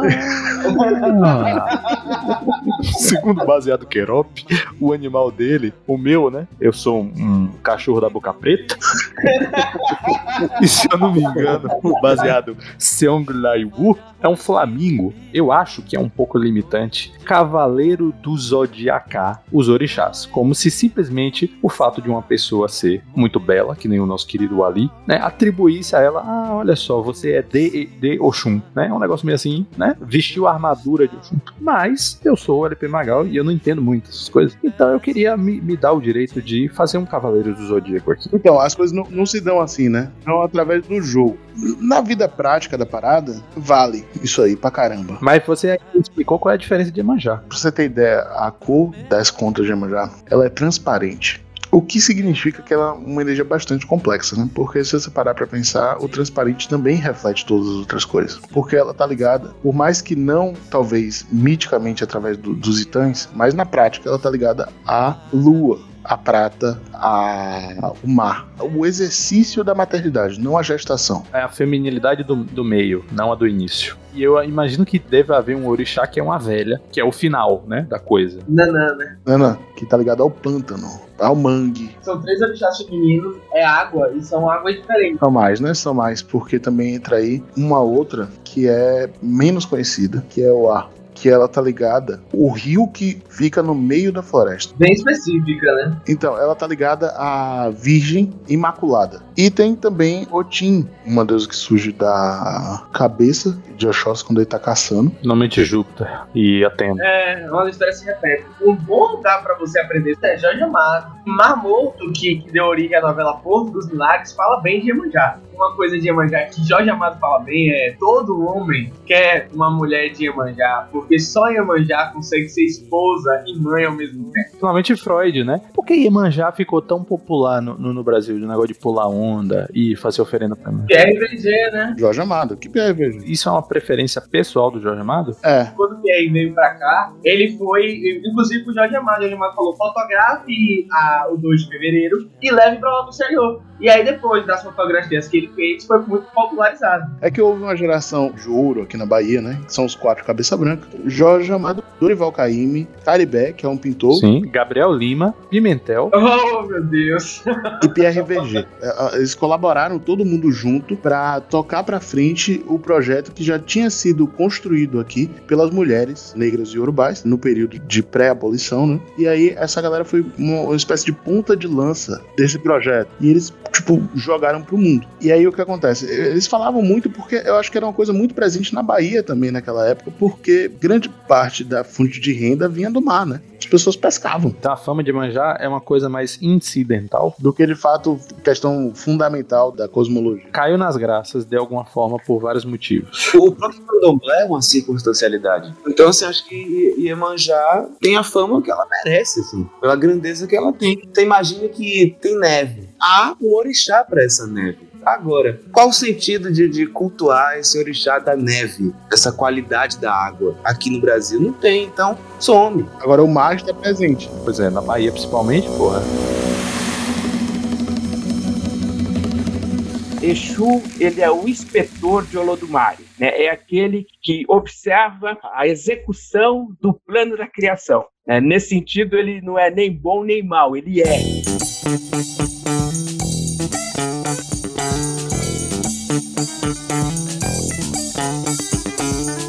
Falou da coisa de Oxum, que tem uma coisa que vai brotar de um negócio que eu não sei bem o que é. É a coisa da maternidade, né? Vai nascer uma coisa muito bacana que tal. Isso me pareceu muito com a descrição que o baseado Neto me deu do orixá de Neto, que agora eu classifico as pessoas assim, que é o baseado Exu. É o meu orixá, é?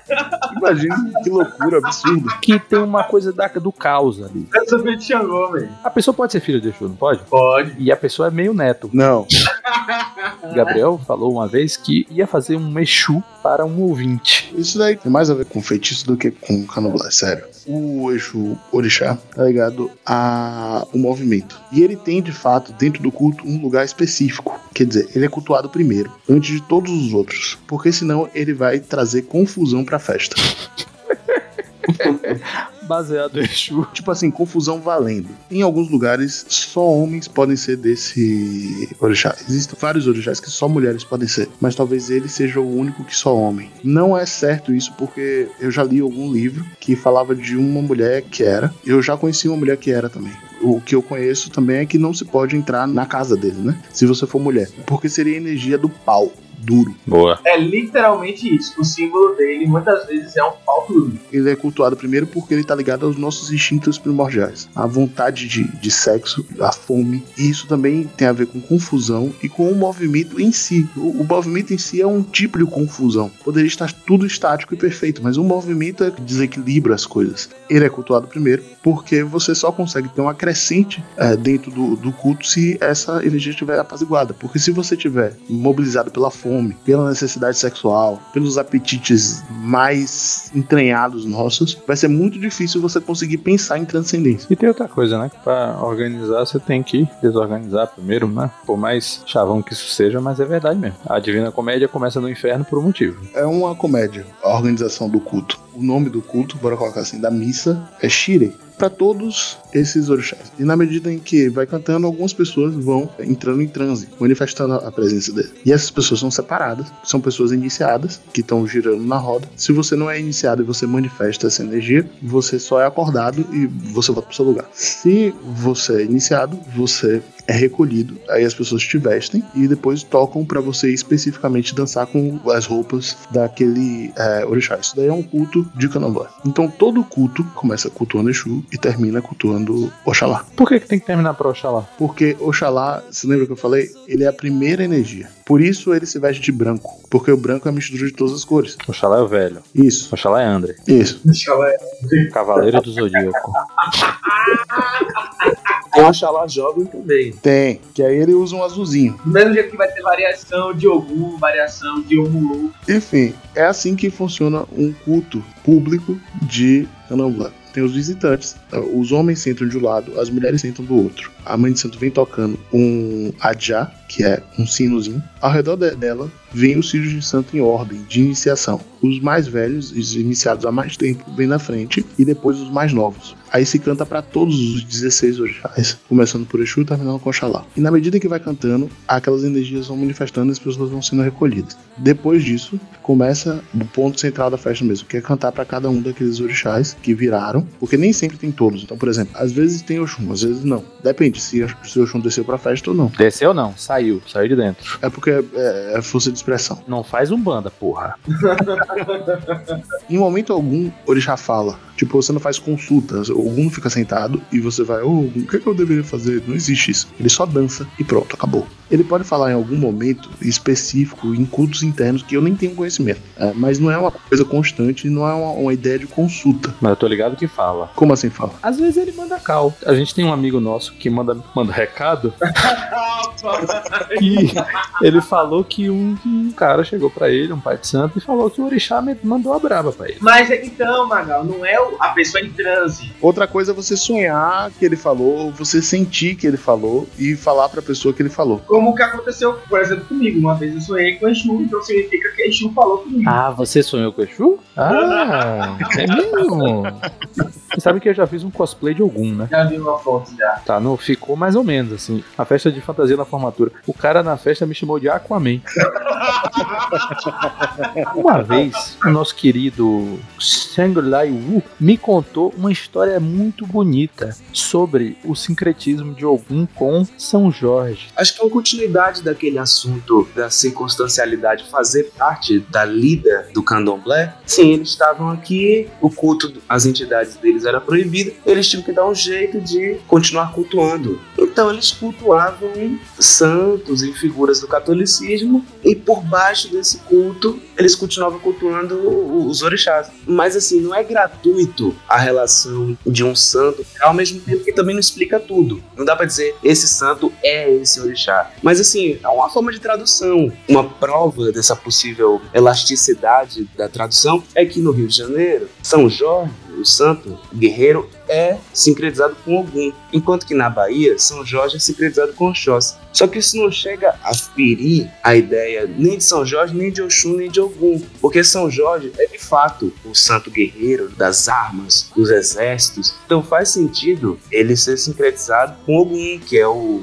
ferreiro também da guerra, enfim. Só que São Jorge, ele mata o dragão. E aí tem toda a história de São Jorge, que tem um vilarejo que tá ali sequestrado por um dragão, né? Quando ele abre a boca, sai um bafo quente, envenenado, que vai matando as plantas, os animais, as mulheres param de parir e de ter leite nos peitos. E aí esse dragão vai comendo tudo e as pessoas, para acalmar a fome do dragão, começavam a fazer sorteios para poder levar em sacrifício as próprias pessoas. E aí chegou uma hora que o dragão tava comendo todo mundo e o sorteio deu na filha do rei. Aí o rei falou: pelo amor de Deus, gente, uma semaninha, mas não, não deixa eu entregar minha filha. Passou uma semana, teve que levar a menina, o rei quis se oferecer no lugar. Não, é a menina. A menina foi.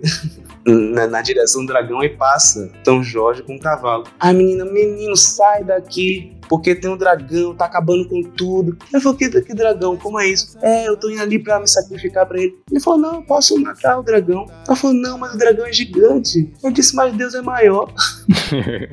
e foi, pocotó, pocotó, pocotó. Aí o dragão saiu. Assim ele pegou e tostou o bicho com a lança. Aí o bicho não morreu, amansou. Aí ele pegou, fez uma coleira. O bicho adestrou o dragão e entrou na aldeia. Um dragão assim, acorrentado. E aí ele pegou e batizou toda a aldeia e devolveu a prosperidade àquele povo. E acontece que Oxóssi é esse deus caçador que em algumas histórias é filho de Ogum, em algumas histórias ele é irmão mais novo. De todo modo, é Ogum, esse mais velho, que leva Oxóssi e ensina Oxóssi a caçar. Então é como se fosse um derivativo de Ogum, esse caçador que surge do guerreiro. E aí tem a história de Oxóssi, que tinha um pássaro sobre a aldeia, trazendo pestes e as mesmas coisas. E aí começam a convocar arqueiros para poder matar a ave. E aí vai um arqueiro com 50 flechas, tenta 50 flechas, perde todas, vai um de 20, perde todas, e chega o caçador de uma flecha só. E vai, pum, mata o pássaro. E se torna Oxuossi, que significa nada menos que o caçador é popular. E aí nasce Oxóssi. Então,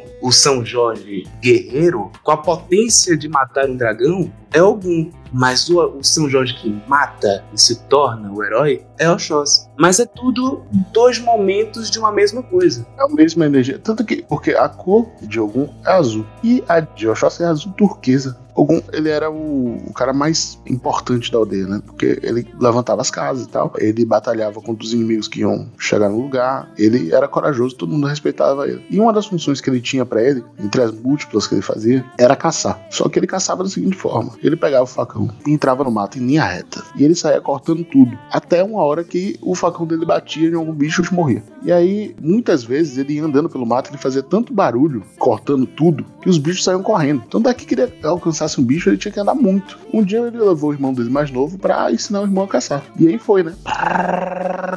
Levando tudo. E aí, dado momento, cansou, deitou num clarão que ele abriu, né? Com o facão. E falou: vou dormir. Agora eu vou ter que descansar para no dia seguinte eu levantar e continuar no trabalho. Aí o irmão, vendo o mais velho lá ferrado, de noite, criou o primeiro arco, se escondeu e foi pra beira de um rio, onde os bichos iam beber água. E os bichos, aproveitando que o irmão mais velho tinha ido dormir, né? Tinha um período de descanso, foram lá beber água. E aí o irmão, puf, matou um bicho ali, na surdina. Concentrado, ficou esperando um período. E quando o bicho apareceu, largou e matou. E aí pegou o bicho e trouxe e colocou do lado do irmão. Aí quando o, o velho acordou, ele viu o bicho do lado e falou: Caraca, como é que você conseguiu fazer isso? Ele contou tudo. Aí desde então, algum deu pra Oxóssi a função da caça.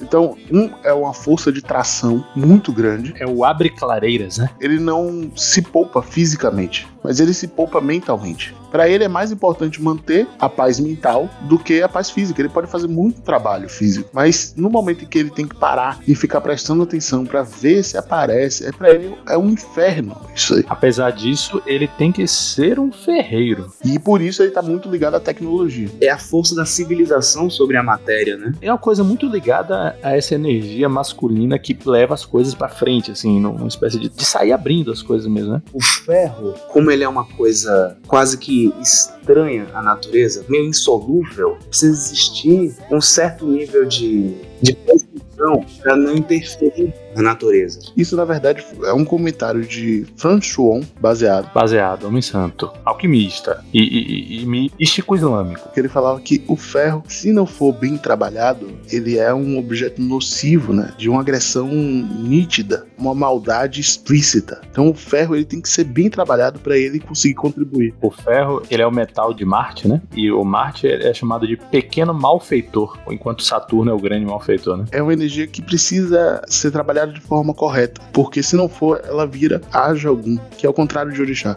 Quer dizer, enquanto o Orixá contribui para a civilização, o Ajogum é a força anticivilizatória, a violência desmedida e tal. Eu ia falar de um ditado que tem que é: Ogum mata o ladrão.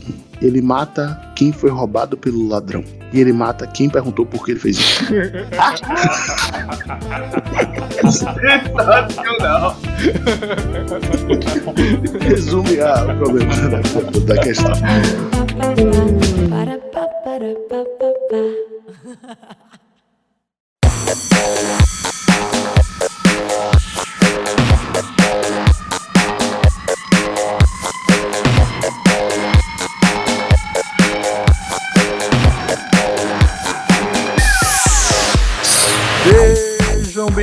A mais um Sofá Expresso. O perguntou se você não virou lobisomem, Reinaldo, hoje. Hoje eu tô de boa. O que é virar lobisomem? Não sei, deve ser uma piada interna aí. Ah, eu acho que é porque da última vez eu não tava aqui. Andrei tá ligado. Olá, tô ligado. Cara, sabe o que eu ando percebendo, Reinaldo? Diga. Que eu sou um velho. Ah. Vou fazer meus 30 anos. Porra, nós dois. Porra. E é muito estranho perceber que as minhas referências não são mais as referências Da garotada. Tem uma geração na frente da minha, Reinaldo. Da nossa, né? Tem. Os animes que os números assistem não são os que eu assisto. Os filmes que os números as séries não são que eu vejo. Os livros. Livros ninguém lê mais, né? Reinaldo, eu passei. O bonde da história passou e eu fiquei. É. E você nota que você não é mais a mesma pessoa. Que decisões que você tomava antes você não toma mais hoje em dia. ZDD, se prepare que isso vai acontecer com você, viu? Com todo mundo, com todo mundo. Que é tipo assim, eu não tenho mais energia que eu tinha. Isso é, é piada, mas é verdade. Você não aguenta mais virar noite, por exemplo. Eu sinto muita falta desse superpoder da juventude. Imagine, tudo muda, porque muita coisa na minha vida foi baseada na capacidade de poder conseguir virar uma noitinha. DDD falou: Eu sou um eterno adorador de Dragon Ball Z e eu não vejo só coisa nova. Legal. Apesar que o Dragon Ball tá saindo novo aí, né? Eu acho super legal esse revival de Dragon Ball. Sabe por quê, Renato? Eu tava vendo um, um cara comentar que Dragon Ball é muito diferente dos outros mangás que eram feitos na época. Eu nunca tinha pensado nisso. Por exemplo, Renato, você, você lembra de quando você assistia Cavaleiros do Zodíaco na TV? Lembro, lembro. Se você acompanhar Cavaleiros do Zodíaco, você sabe do que eu vou falar. Porque quando você assiste Cavaleiros do Zodíaco, ele tem um jeitão muito diferente do Dragon Ball, velho. É mangá de ação dos anos 70. Dragon Ball é muito dinâmico. Não sei se você já percebeu, velho, mas o Akira Toriyama escreve de um jeito que sempre tem alguma coisa acontecendo. Você não para de prestar atenção na história. Não é aquela putaria de "Ah, os cavaleiros estão subindo as 12 casas, né? Vamos ver aqui. Agora, dentro desse assunto do Japão, porque afogar no sofá é assim, né, Reinaldo? A gente vai conectando os assuntos, né? Sim. Porque eu, esses dias, eu tava pensando numa coisa, por incrível que pareça, tava pensando em você, no seu trabalho. Você é um cara que, por conta própria, você não se envolveu muito com essa turma do anime, do mangá. Não é uma coisa que te apetece, né? No entanto, o seu trabalho tem uma influência muito grande Bem grande. da indústria de games japonesa. Quanto de contato você tem com essas coisas, assim? O quanto de japonesice você se permitiu influenciar no seu trabalho, tá ligado? Cara, uma coisa que a gente tem muita referência é referência visual, tá ligado? De, por exemplo, cenas de ação ou alguns ângulos. No Cyberpunk, tem uma coisa ali muito japonesa, né? Que você teve que dar uma pegada. Se bem que o, o a CD Projekt Red pegou tanto do, do oriental, lógico, mas do ocidental também, né? Que é Blade Runner e tal. Que também tem, né? Suas, suas fontes japonesas, mas é o reciclado do reciclado do reciclado, tá ligado? Então tinha muito Blade Runner, tinha muito Ghost in the Shell, né? São coisas que, tipo, tá tão na cabeça da gente que não, não, não parei nem pra pensar assim muito. Por exemplo, Resident Evil. Silent Hill também, eu imagino, um pouquinho. Silent Hill muito menos, é. Eu só conheço jogos de assistir pessoas jogando. Eu nunca joguei Silent Hill, não. Até mesmo porque é a mesma coisa do Resident Evil, né? O primeiro contato que eu tive, eu era criança e foi vendo minha mãe jogar no Playstation. Então não joguei, não joguei. Até mesmo porque ela falava, ah, isso não é pra criança e tal. E aí eu não, não, não pegava, não, tá ligado? Pegava escondido quando não tinha ninguém em casa, né? Eu vou te falar que eu não tô por dentro do Silent Hill. Eu não tô por dentro de videogame, né, na verdade. Porque eu sou um velho, né? Tô reconectando ao, ao primeiro assunto. E muito menos eu não tô por dentro de videogame de terror. Porque terror eu não sou muito, sei lá, eu sustinho, eu não, eu não curto não. Eu, eu sou meio cagado. Dentro dessa minha limitada experiência com jogos de terror, a coisa mais assustadora que eu já vi em termos de jogo de terror foi aquele trailer do Silent Hill que nunca saiu. PT, né? Gabriel falava, né? Ah, eu não tenho medo de nada, não. Principalmente desses joguinhos, né?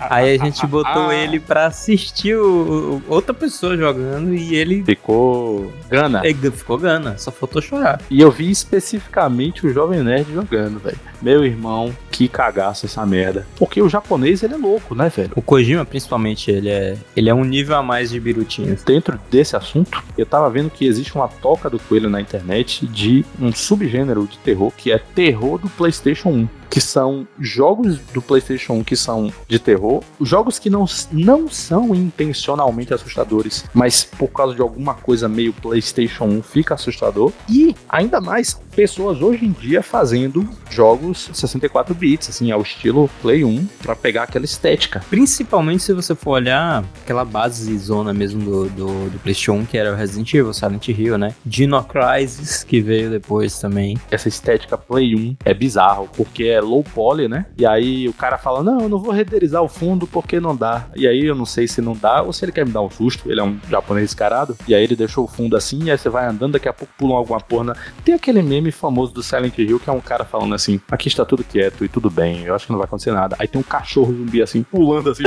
o cara printou a tela bem na hora que o personagem tava falando isso que o cachorro. Eu vou lhe dizer que o PlayStation 1 tem tanto essa vibe que eu lembro que, pra mim, a intro do PlayStation 1, né? Quando você liga que faz aquele. Tá ligado? Me traz um sentimento.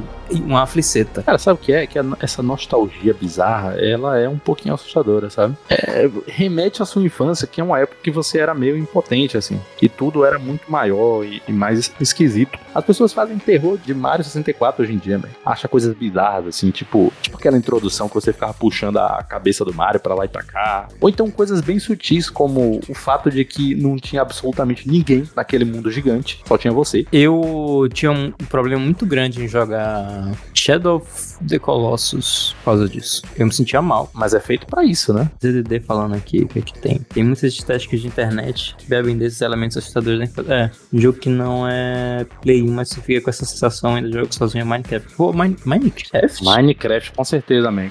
Sabe por quê, Reinaldo? Low poly, é, mundo infinito com você sozinho e monstros. E um bicho escroto que chega e destrói tudo que você fez do nada. Mas é que o, o- foco do Minecraft eu acho que é tão no negócio da construção, né? E você. Mas é aquela coisa que a gente falou, é o terror não intencional. É uma coisa uncanny, é incômodo, é esquisito, é, é tipo coragem com covarde. Coragem com covarde tinha um episódio que me deixava. Porra, todos. As pessoas viravam moscas. Que é tipo a mosca mesmo, o filme, né? Inclusive, esse filme A Mosca é um, é um puta filme, viu? Inclusive, se vocês puderem assistir. É, é bom, é bom. É muito bem feito. É, Assim, Cronenberg ele acertou umas duas ou três vezes. Eu acho que essa mosca é, é uma delas. Coragem, eu tenho uma coleção. A gente deve ter falado disso no podcast Cartoon Network, mas faz 10 anos, né? Mas Coragem tem uns episódios que me deixavam angustiados. Tem um, velho, que tinha uma sereia. Ela era mandíbula grande, assim, cheia de dentes, tá ligado? E aí era aquela angústia de você ficar debaixo d'água e você está no domínio da sereia. E, e ela nada muito mais rápido do que você. Tem um muito escroto, que era um 3D muito escroto, de um bicho falando: Devolvam a pedra. Essa frase não me é estranha, não, mas eu não. O 3Dzão bizarro, Reinaldo. Tinha uma certa ambição no, no Coragem. Porra! Eles, eles arriscavam as paradas. Em termos de Cartoon Network, né? de- você lembra aqui um que a parada era que Coragem sonhava, deitava e sonhava. Essa é bem famosa, né? E aparecia um bicho esquisito, fala assim: Você não é perfeito. Que também era um 3D esquisito. Cara, esse desenho era foda, meu irmão. Era muito maneiro o Coragem. E acho que é um negócio que não dá pra fazer- reproduzir hoje em dia mais. né? É, porque como é que você vai replicar a sensação de você ser uma criança assistindo sua TV de tubo, tá ligado? Pois é, era tudo uma baixa qualidade. E outra coisa, as crianças hoje em dia não, não é a mesma coisa, né? O que pra gente podia ser muito bizarro, hoje em dia nem, nem tanto pra, pra algumas pessoas, né? É, voltando ao assunto do, do, do envelhecimento, né? Você tava falando aqui do Minecraft. Uma das coisas que deixava ele aflito é que tem a música muito icônica de solidão. Espaço liminal, Reinaldo. Espaços liminais é o terror do Zoomer. Então vai ver, Minecraft transmite isso, né? Você tá lá sozinho, daqui a pouco você cai nos backrooms. Sabe uma parada que me, me deixa arrepiado mesmo? Coisas numa sala fechada e no centro ter alguma coisa tipo um buraco negro. E aí o negócio começa a desestabilizar e, e- e fazer e expandir assim rapidão e voltar, tá ligado? Desestabilizar, expandir rapidão e voltar. Rapaz. É, ayahuasca, é? Ayahuasca, é? Ayahuasca que é uma planta que você escreve e parece que você tá dando risada, né? Ayahuasca. Olha, Reinaldo, eu não, não conheço isso que você falou, mas você falou eu já fiquei um pouco incomodado. Quer ver um filme que tenta passar essa, essa Que é um filme subapreciado e subcompreendido? Essa coisa de tem uma coisa ali no centro que eu não sei onde vai dar? Aniquilação, eu acho que é o nome. Ah, isso. Esse também é. Esse também é. Tem uma cena do filme, no final, que tem um bicho. Dos fractals, né? É, ele tem uma cabeça que. É tipo aquilo ali, a minha parada, entendeu? Só que aquilo ali ainda tá. Tá pouco. Tá, é um negócio ritmado, controlado, tá ligado? Agora imagine se aqu- aqueles negócios estivessem fazendo assim, tipo, é- é- a- movimentos errados. Se você quiser participar dessa conversa que a gente tá tendo, muito legal, pra onde é que você pode mandar um e-mail? Você manda e-mail para contato@afogadosofá.com. Eu suspeito que algumas pessoas mandam e o servidor peido na farofa e não. Dá um chabu, dá um chabu. e não consegue mandar. Então, assim, eu vou falar um segredo aqui pra vocês. Se você mandou e não veio, manda pra afogadosofá.com e é o mesmo e-mail, só que é só o redirecionamento. Além do e-mail, as pessoas podem seguir a gente nas nossas redes sociais. É sempre bom avisar que o Twitter não é arroba afogado no sofá. O Twitter é arroba afogado no sofá underline. E é sempre bom avisar também a descoberta de Reinaldo que não é youtube.com barra afogado no sofá. É youtube.com barra o quê? Barra U? Ou barra C, tanto faz. Mas tem que botar o youtube.com barra U barra afogado no sofá. Ou youtube.com barra C barra afogado no sofá. Ou youtube.afogadosofá.com, né? Twitter.afogadosofá.com. Existem esses links espertos também. Que agora no YouTube, Renato, a gente tem trailer do episódio do Afogado no Sofá. Sabia disso? É. Magal com mil horas no Paint Brush.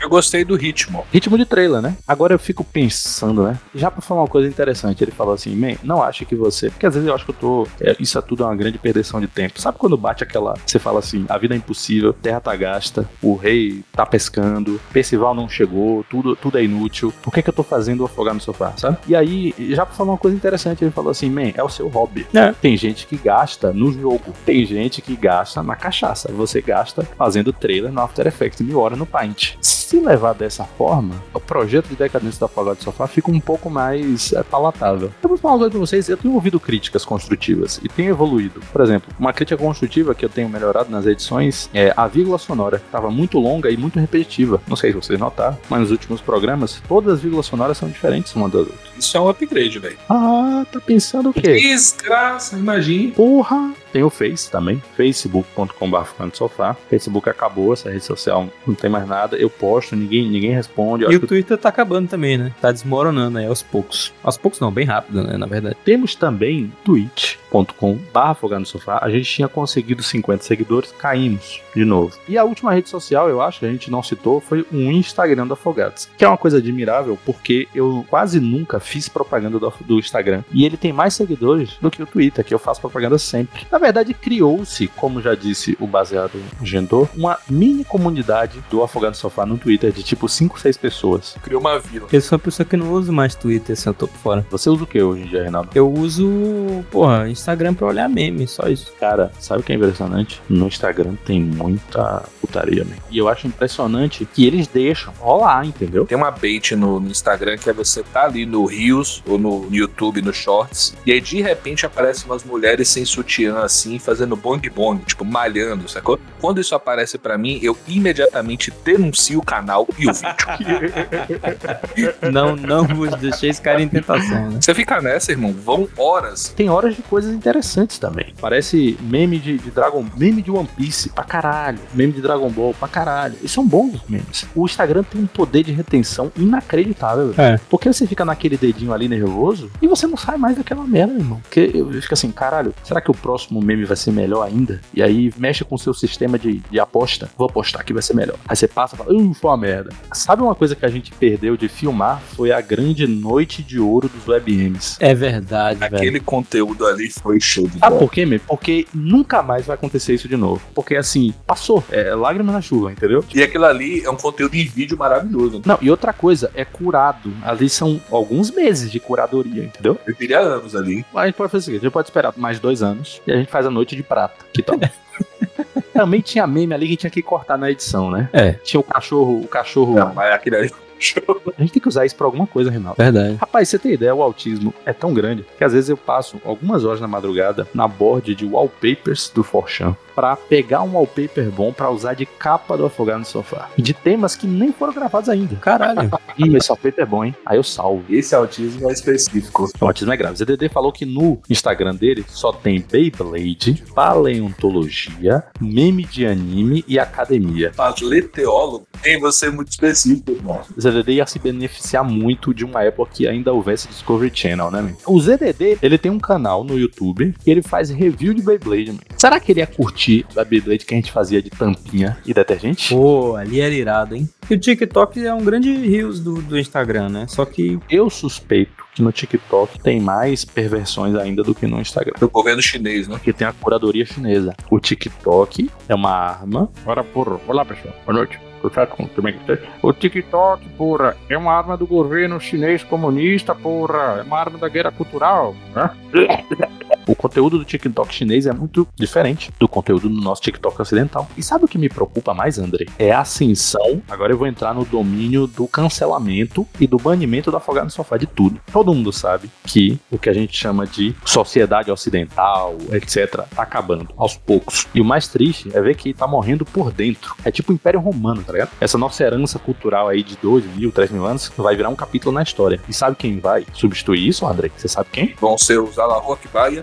Ei, garoto, agora você falou tudo. Me assusta muito a ascensão dos árabes. É impressionante como eles são intransigentes. Não sei se você já percebeu isso. Todo influencer árabe, acredite, isso existe, né? Quando eles são religiosos mesmo, tá ligado? Que reza pra Meca. Nesse episódio agora do Afogado no Sofá, que você está ouvindo, a gente tava falando de várias religiões. Teve um momento que eu falei assim dos árabes. Eu falei assim que islâmicos são um pouquinho autistas. Rapaz, a comoção que foi gerada no episódio, tipo assim, man, não fale isso, corte isso, pelo amor de Deus, porque islâmico você sabe que é complicado. Eu fiquei assim, caralho, meu, eu poderia falar isso de qualquer religião, mas islâmico não pode. Não pode, porque o cara vai explodir sua casa. E, cara, que porra é essa, meu irmão? Então eu sou a favor, sabe do que? Do homem santo cristão barra católico cruzado que vai estabelecer a permanência da, da- da nossa cultura ocidental perante essa intransigência árabe, Reinaldo. Você é um pouco árabe, né, Reinaldo? Ele namorou uma descendente de libanês, né? até isso não, não vai afetar minha Não, família. mas você é tipo árabe, pô. Depois disso aí, É porque um dia a gente vai fazer um afogado no sofá sobre islamismo especificamente. Mas assim, a estrutura do pensamento árabe é um pouquinho diferente da estrutura do pensamento ocidental. Então, assim, essa coisa de escapar um árabe do nada, isso faz parte da, entre aspas, metafísica árabe, do jeito árabe de ver o mundo. Você tem que falar árabe, que é uma coisa meio poética, inebriante. É, enfim, cara, o ZDD falou, a pessoa que seria foda, um iceberg de algum tema em formato podcast. Excelente ideia, ZDD. Verdade. Sabe qual é o problema disso tudo? É que o Magal, ele é, ele é autista, né? Então, assim, eu tenho um autismo pra afogar no sofá, que é, eu gosto de fazer programas, e isso é uma espécie de contracorrente dos mesacasts. Eu gosto de fazer programas que durem.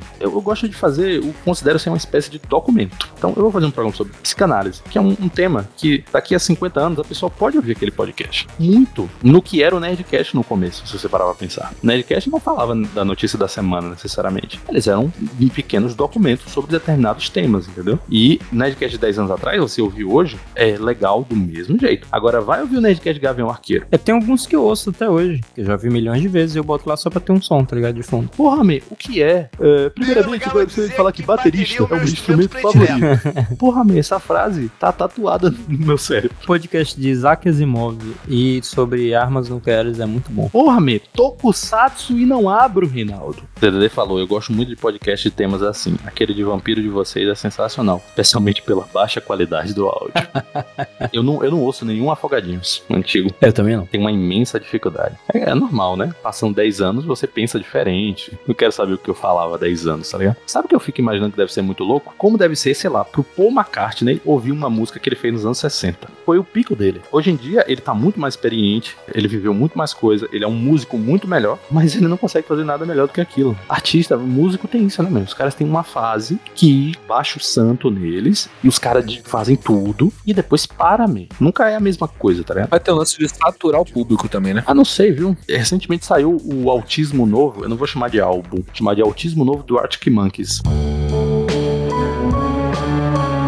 Que era o hotel. Hotel. Não, saiu outro, o Carro. O nome do CD é O Carro. Pô, eu vou dizer que criticaram bastante o do hotel, eu gostei do hotel. Você gostou do hotel? Esse do carro falaram melhor, mas o problema é o seguinte: eles estão tentando ser uma banda de jazz, mas eles são adolescentes que tocam rock. Ah, são mais adolescentes, né? Não importa o quão bem eles tocarem, eles não vão ser tão bom quanto um cantor de jazz profissional mesmo. Então fica um negócio que não é nem jazz, nem rock, nem nada. É fusion, pô. E aí, o- no meio da música, o cara, o vocalista lá, o, o Brian, se eu não me engano o nome dele, né? ele fala assim: eu tentei fazer o que eu fazia antes, mas eu não consigo mais. Tipo assim, ó, gente, eu tentei fazer rock, mas eu não consigo, agora eu só consigo fazer essa porra aqui. Eu achei o álbum bom, entendeu? Mas assim, me incomoda. Eu falo, cara, cara, para com isso. Não sei. E faz o que você quiser também, né, velho? Você é artista e, e, sei lá, eu só acho que o, o público fica um pouco, sei lá, cara. Imagina aquele público que curtia aquele rock pesadão lá do, do Arctic Monkeys no começo. Ao mesmo tempo, eu fico imaginando o, o público dos Beatles. Já pensou? Quando eles lançaram, sei lá, Sgt. Peppers. O cara fala, que porra é essa? Cadê o- as minhas silly love songs? É, mas aí foi produto da época também, né? Que todo mundo tava transitando ali. Primeiro e-mail de esse André vai adorar. Tadeu Tabarel. Olha aí. Meu Deus! O título do e-mail é Voto em Andrei mediante um cargo. Não sei se você lembra, mas Andrei se candidatou a vereador no último e-mail. E aí, é, Tadeu já tá lançando uma ameaça aqui. Lembrando que esses e-mails aqui são referentes ao podcast número 72 sobre Anderson Silva. Que eu gostei muito de fazer, pessoalmente. É, não sei se o público gostou de ouvir. É o meu jazz autista de Arctic Monkeys. Tadeu diz o seguinte: primeiramente, eu gostaria de dizer que tive muita dificuldade para encontrar o endereço de e-mail de vocês. Tive que acabar indo no site porque não está disponível nem no Instagram nem no YouTube. Então fica aí essa reclamação. Depois que eu li essa reclamação, eu fui lá e coloquei no Instagram e no YouTube. Então tá aí pra você, Tadeu. Aqui, aqui o problema, ele é resolvido rápido. O saque ele funciona rápido. Segunda coisa que Tadeu fala, eu preciso deixar claro que não me surpreende em absolutamente nada a declaração de que Andrei vai se candidatar a um cargo público, dado o caráter que ele foi um pouco. né, ele pesou nas tintas. Corrosivo e parasitário do mesmo.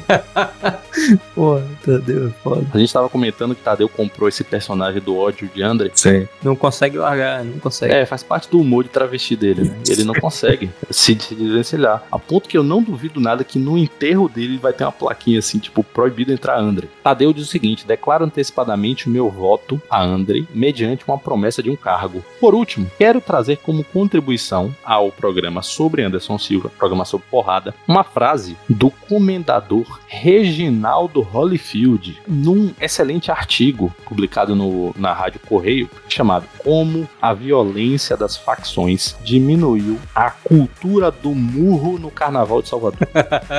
a frase do Reginaldo Holyfield é o seguinte: No Carnaval sempre teve briga, aquela coisa gostosa de sair na mão um com o outro, mas na minha época não tinha peixeira. Hoje o Carnaval está muito violento. Uma frase bem sensata pro cara que sofre demência. Fica aí reforçando a hipótese de André, da cultura do murro como formadora. Você tá de sacanagem, mas assim, o boxe brasileiro, tava vendo uma entrevista com o treinador da seleção brasileira olímpica de boxe. Ele fala: o boxe brasileiro é paulista e principalmente baiano. Quando os caras no MMA precisam treinar boxe, eles vão na Bahia, porra. Então fica aí a denúncia. Salvador está perdendo futuros atletas do boxe olímpico devido ao fim da cultura da trocação. Por fim, Tadeu diz aqui, né? Como vejo que muitos ouvintes fazem, eu gostaria de deixar sugestões de temas. Excelente. Sugestões de tema de Tadeu. A sua pseudociência favorita, mitologia contemporânea. Excelente ideia de tema. Ele diz aqui coisas como ufologia e um negócio que ele escreveu que eu não sei o que é. Criptides. DDD diz, é basicamente seres tipo chupa-cabra. O chupacu de Goianinha, ele entraria aí. E Tadeu também recomenda temas como seitas e identitarismo. Pô, Tadeu hoje veio, veio pra agregar. Porra, ele veio armado, meu. O que, o que é identitarismo? Não é negócio de identidade de classes? Classe, você é marxista? É, no mais, deixa um abraço a todos, menos a Andrei. Atenciosamente, Tadeu. Menos a Andrei. Ele, inclusive, faz uma denúncia aqui e diz: Andrei é de uma família de emissora? Tá tentando implicar você no escândalo. Escândalo de Itacaré. Não, não, não. Não sou não. Família Kaneshiro, né? O que é que significa Kaneshiro? Kaneshiro é castelo nesse caso. E Kane, é o quê? Dinheiro. Todo mundo, quando eu falo assim, meu nome é Luiz Felipe Magalhães, eles perguntam se eu sou parente do ACM. Mal sabem ele que eu sou parente do escravo da ACM, provavelmente, né?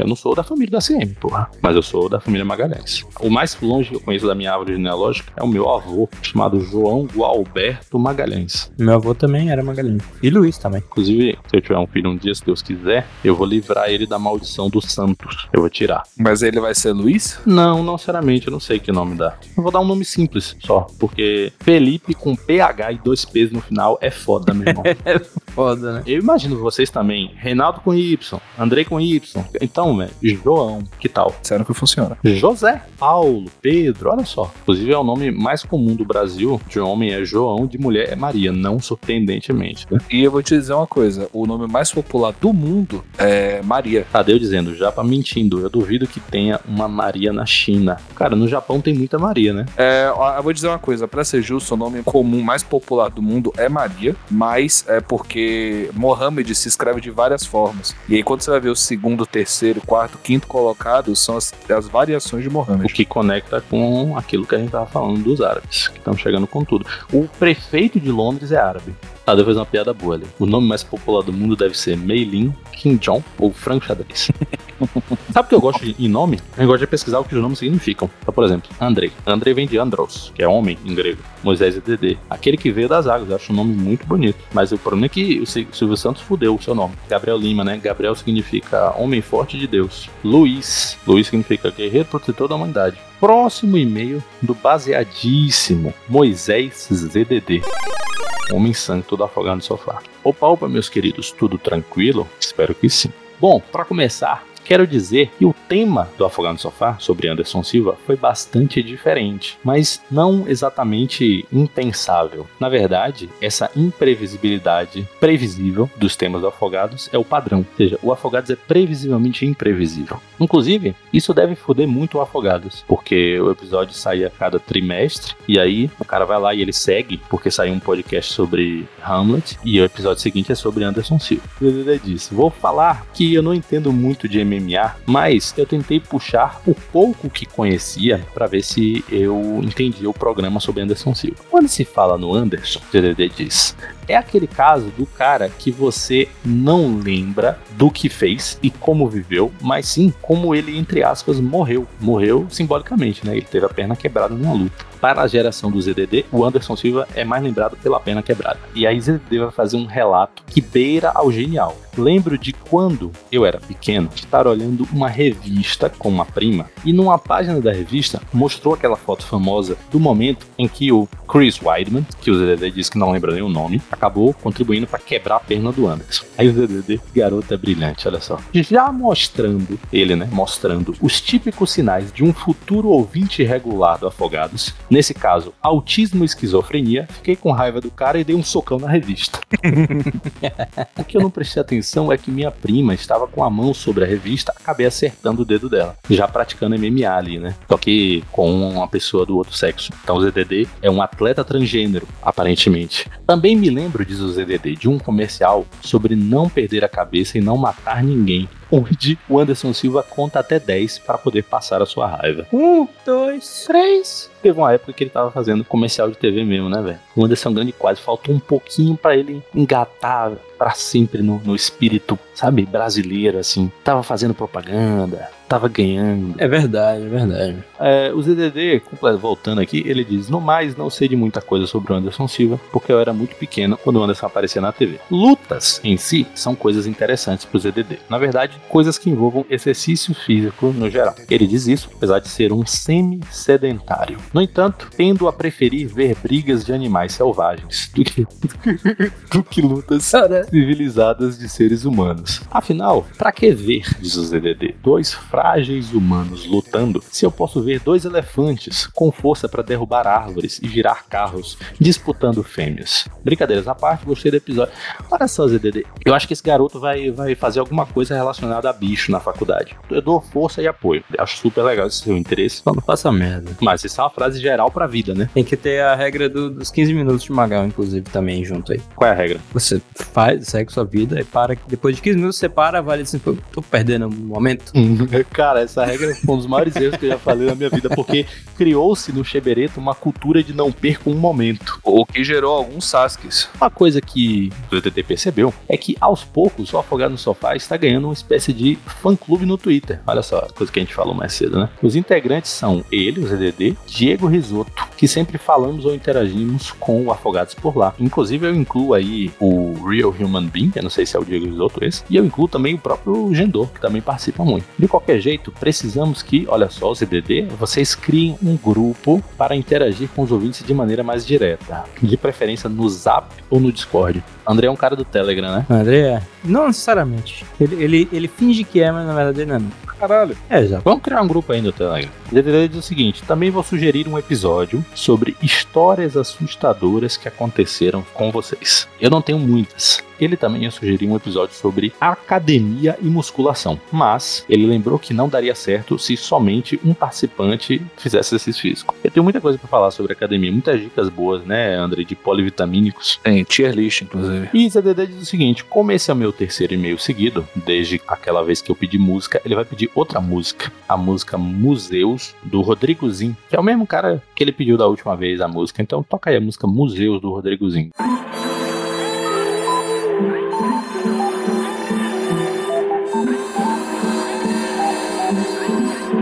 O fogo aqui não para. Bom, o ZDD, como ele é um homem santo, ele manda dois e-mails. O segundo e-mail é com adendo. Primeiro, ele diz que o que falta ele entender sobre o Sofá Expresso é que não é uma simples leitura de e-mail, e sim uma conversa onde os e-mails são um mero detalhe, perante as divagações dos apresentadores. É, por aí. Não achem que isso seja ruim, né? Na verdade é ótimo, porque ele diz que acha muito divertido e engraçado. Vai fazer um comentário genérico. Ele diz, ah, já que é um programa de comentário genérico, vou fazer um comentário genérico aqui. Quando eu consumo obras por algum motivo diabólico, eu não consigo muito bem ficar hypado com as coisas. Por exemplo, ficaram me falando que Hunter vs Hunter era sensacional, que era um dos melhores animes do mundo, que eu tinha que ver, não sei o que. Eu levei dois meses pra ver tudo, tava se arrastando na força do ódio pra ver Hunter vs Hunter, pra se ver livre logo disso e começar a poder assistir outros animes, porque ele não gosta de acumular. E aí, pegando outro exemplo, já aconteceu dele casualmente pegar uma série meia boca, que todo mundo diz que é ruim, ver um episódio e aí sim ficar muito empolgado e começar a assistir freneticamente. Ele acha que é uma questão de expectativa. Eu também acho que é isso. Quando você vai ver algo achando que é a perfeição absoluta, sem defeito algum, criado pela mão de Deus, tudo é criado pela mão de Deus, vale a pena lembrar, menos o mal. É fácil brochar de DDD. Olha só, mudamos para assunto para impotência sexual. Já quando você vê algo sem esperar nada, ou até esperando que seja ruim, acontece o contrário. O DDD deixa aqui uma sugestão de tema, que é JoJo's Bizarre Adventure.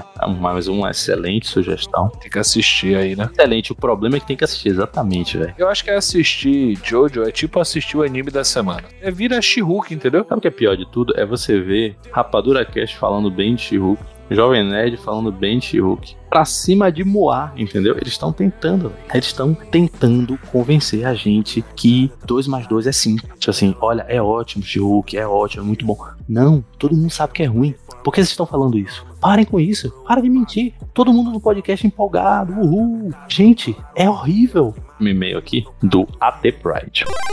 Bom dia, boa tarde, boa noite. Aqui quem vos fala é o AT Pride. Eu gostaria primeiramente de lhes agradecer por reviverem a memória deste homem, Anderson Silva, à minha mente. De nada. Há muito tempo ele disse que não ouve falar do Anderson. Primeiramente, por não ser um fanático do MMA, como vocês. Ele diz que é mais do tipo que vê live do Cricor. E o AT Pride encarou MMA na época como uma falta de respeito a os esportes. Por qual motivo eu gerei tanta desavença com o MMA? Eu lembro bem do Ayrton Senna, de toda a sua mitologia, mas o meu herói, o ídolo, foi o Popó. Grande Popó. Eu gostava da complexidade do boxe, as luvas que amaciam o impacto do soco, prolongando o embate e sempre aguardando um golpe mais agressivo que finalizasse a luta. Seriamente, eu não me recordo tão bem dos resultados das lutas em si, mas ele lembra de torcer avidamente pelo boxeador, que é baiano, e ele diz que isso comprova a nossa tese sobre o respaldo de boxeadores na Bahia. E ele vibrava muito sempre que ele pudesse ver qualquer que fosse o combate da noite. Infelizmente, assim como o Gendô falou, o brasileiro gosta de vitória, e tão logo as apresentações cessaram, o contentamento dele com outras atividades tornaram-se amenas e indiferentes. O AT Pride lembra do boom do MMA, mas não teve olhos empolgados para o MMA como nós. Por conta do programa, ele procurou as lutas do Anderson Silva, que foram citadas no programa anterior, e ele disse que está muito impressionado com as capacidades do Menino Aranha. Ele disse que o Anderson lutava fino,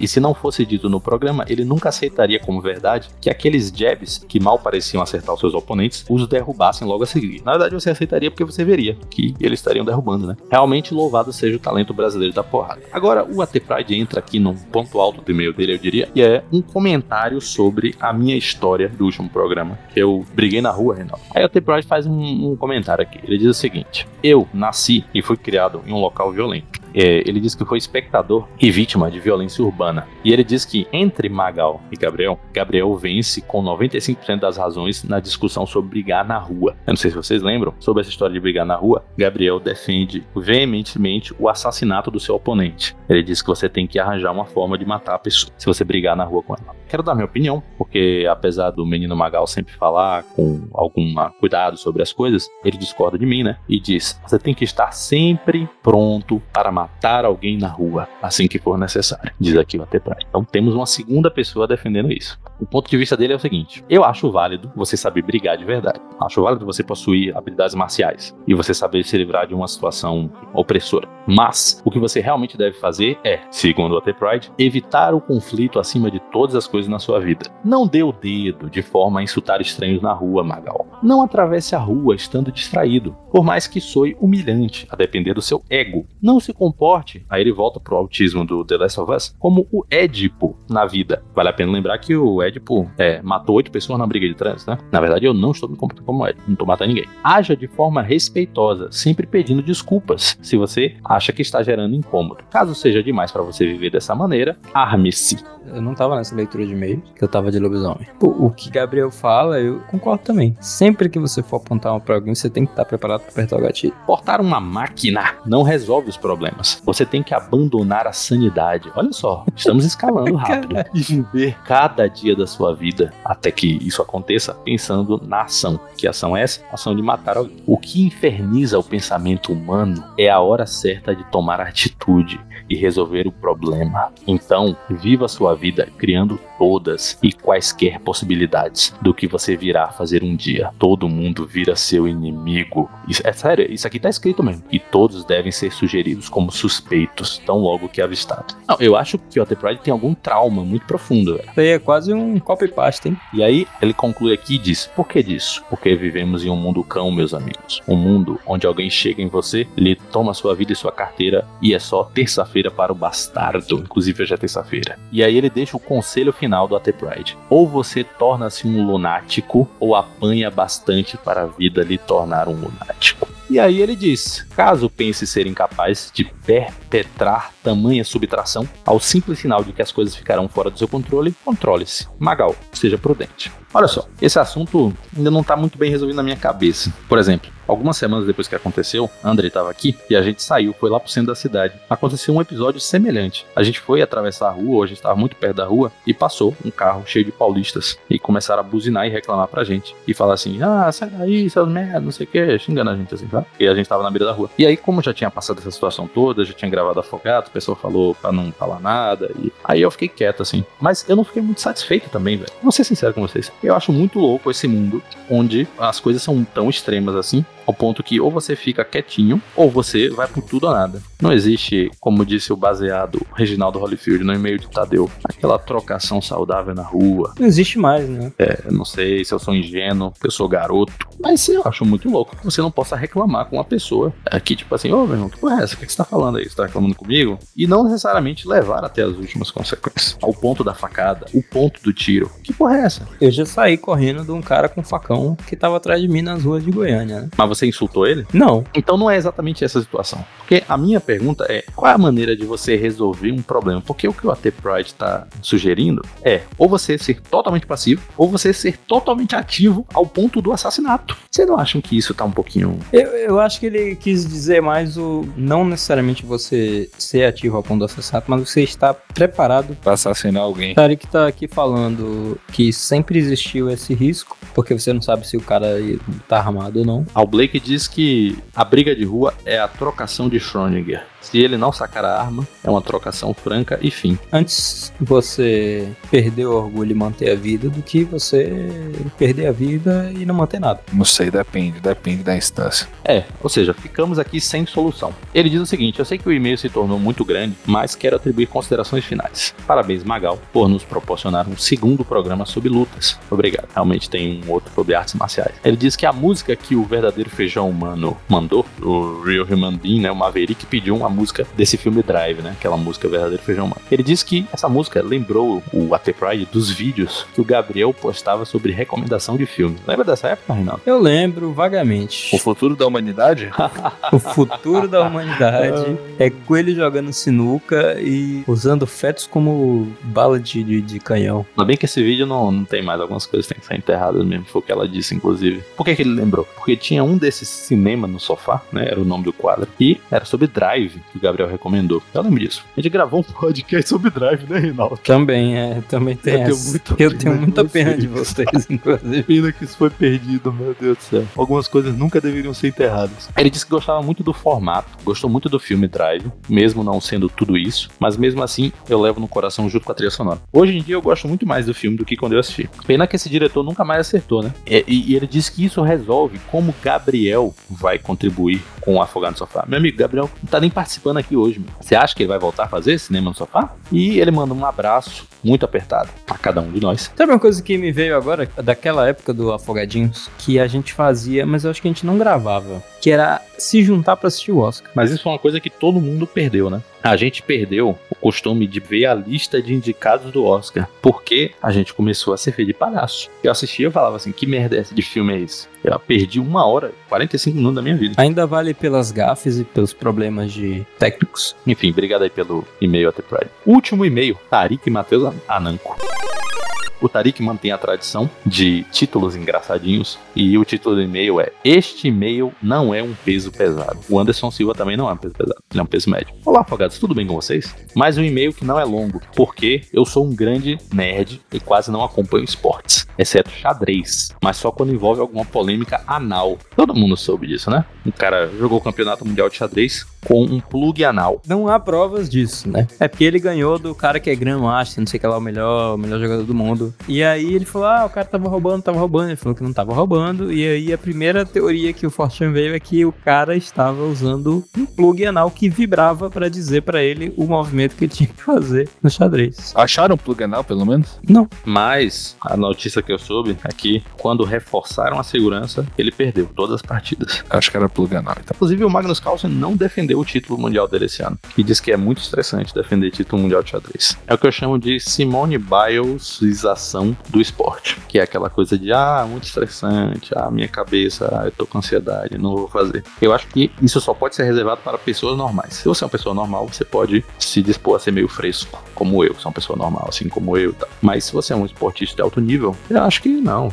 Não, vai lá e faz o negócio. Trabalha, né, no final das contas. Por exemplo, essa Simone Biles, né? Chegou na Olimpíada, acredite, Renato. Ela disse que não ia competir porque no Japão não estavam dando a Ritalina dela, que ela só podia competir com Ritalina. Na verdade, não é Ritalina, é o Aderal, né? Beleza, mas assim, você não compete só por você mesmo, você compete pelo seu país, claro, e pela sua equipe, né, velho? Então, assim, ela prejudicou a equipe americana, que poderia ter ganho a medalha de ouro. Ia mudar a vida das atletas, das colegas dela. Então, assim, não quero ficar botando o peso do mundo nas costas dela, mas eu acho que, sei lá. Que uns quilinhos pode, né? Quem sou eu pra ficar falando da condição mental das pessoas e o que elas deixam de fazer ou não? Mas sei lá, o cara, quando é atleta de altíssimo nível assim, vá, meu irmão, manda braba aí. Você é uma pessoa importante. Muita gente depende de você. E aí, Tarik mais uma vez diz aqui que não quer deixar o Magal triste é, por não mandar e-mail, então ele manda e-mail. Ele diz o seguinte: acho interessante notar como realmente o UFC tomou um espaço cultural na nossa época. Lembro como todas as pessoas entraram em polvorosa quando viram a missão do Assassin's Creed 3 que se passava numa arena do UFC no Rio de Janeiro. Pô, eu lembro disso. Mostrando como o Brasil ocupava o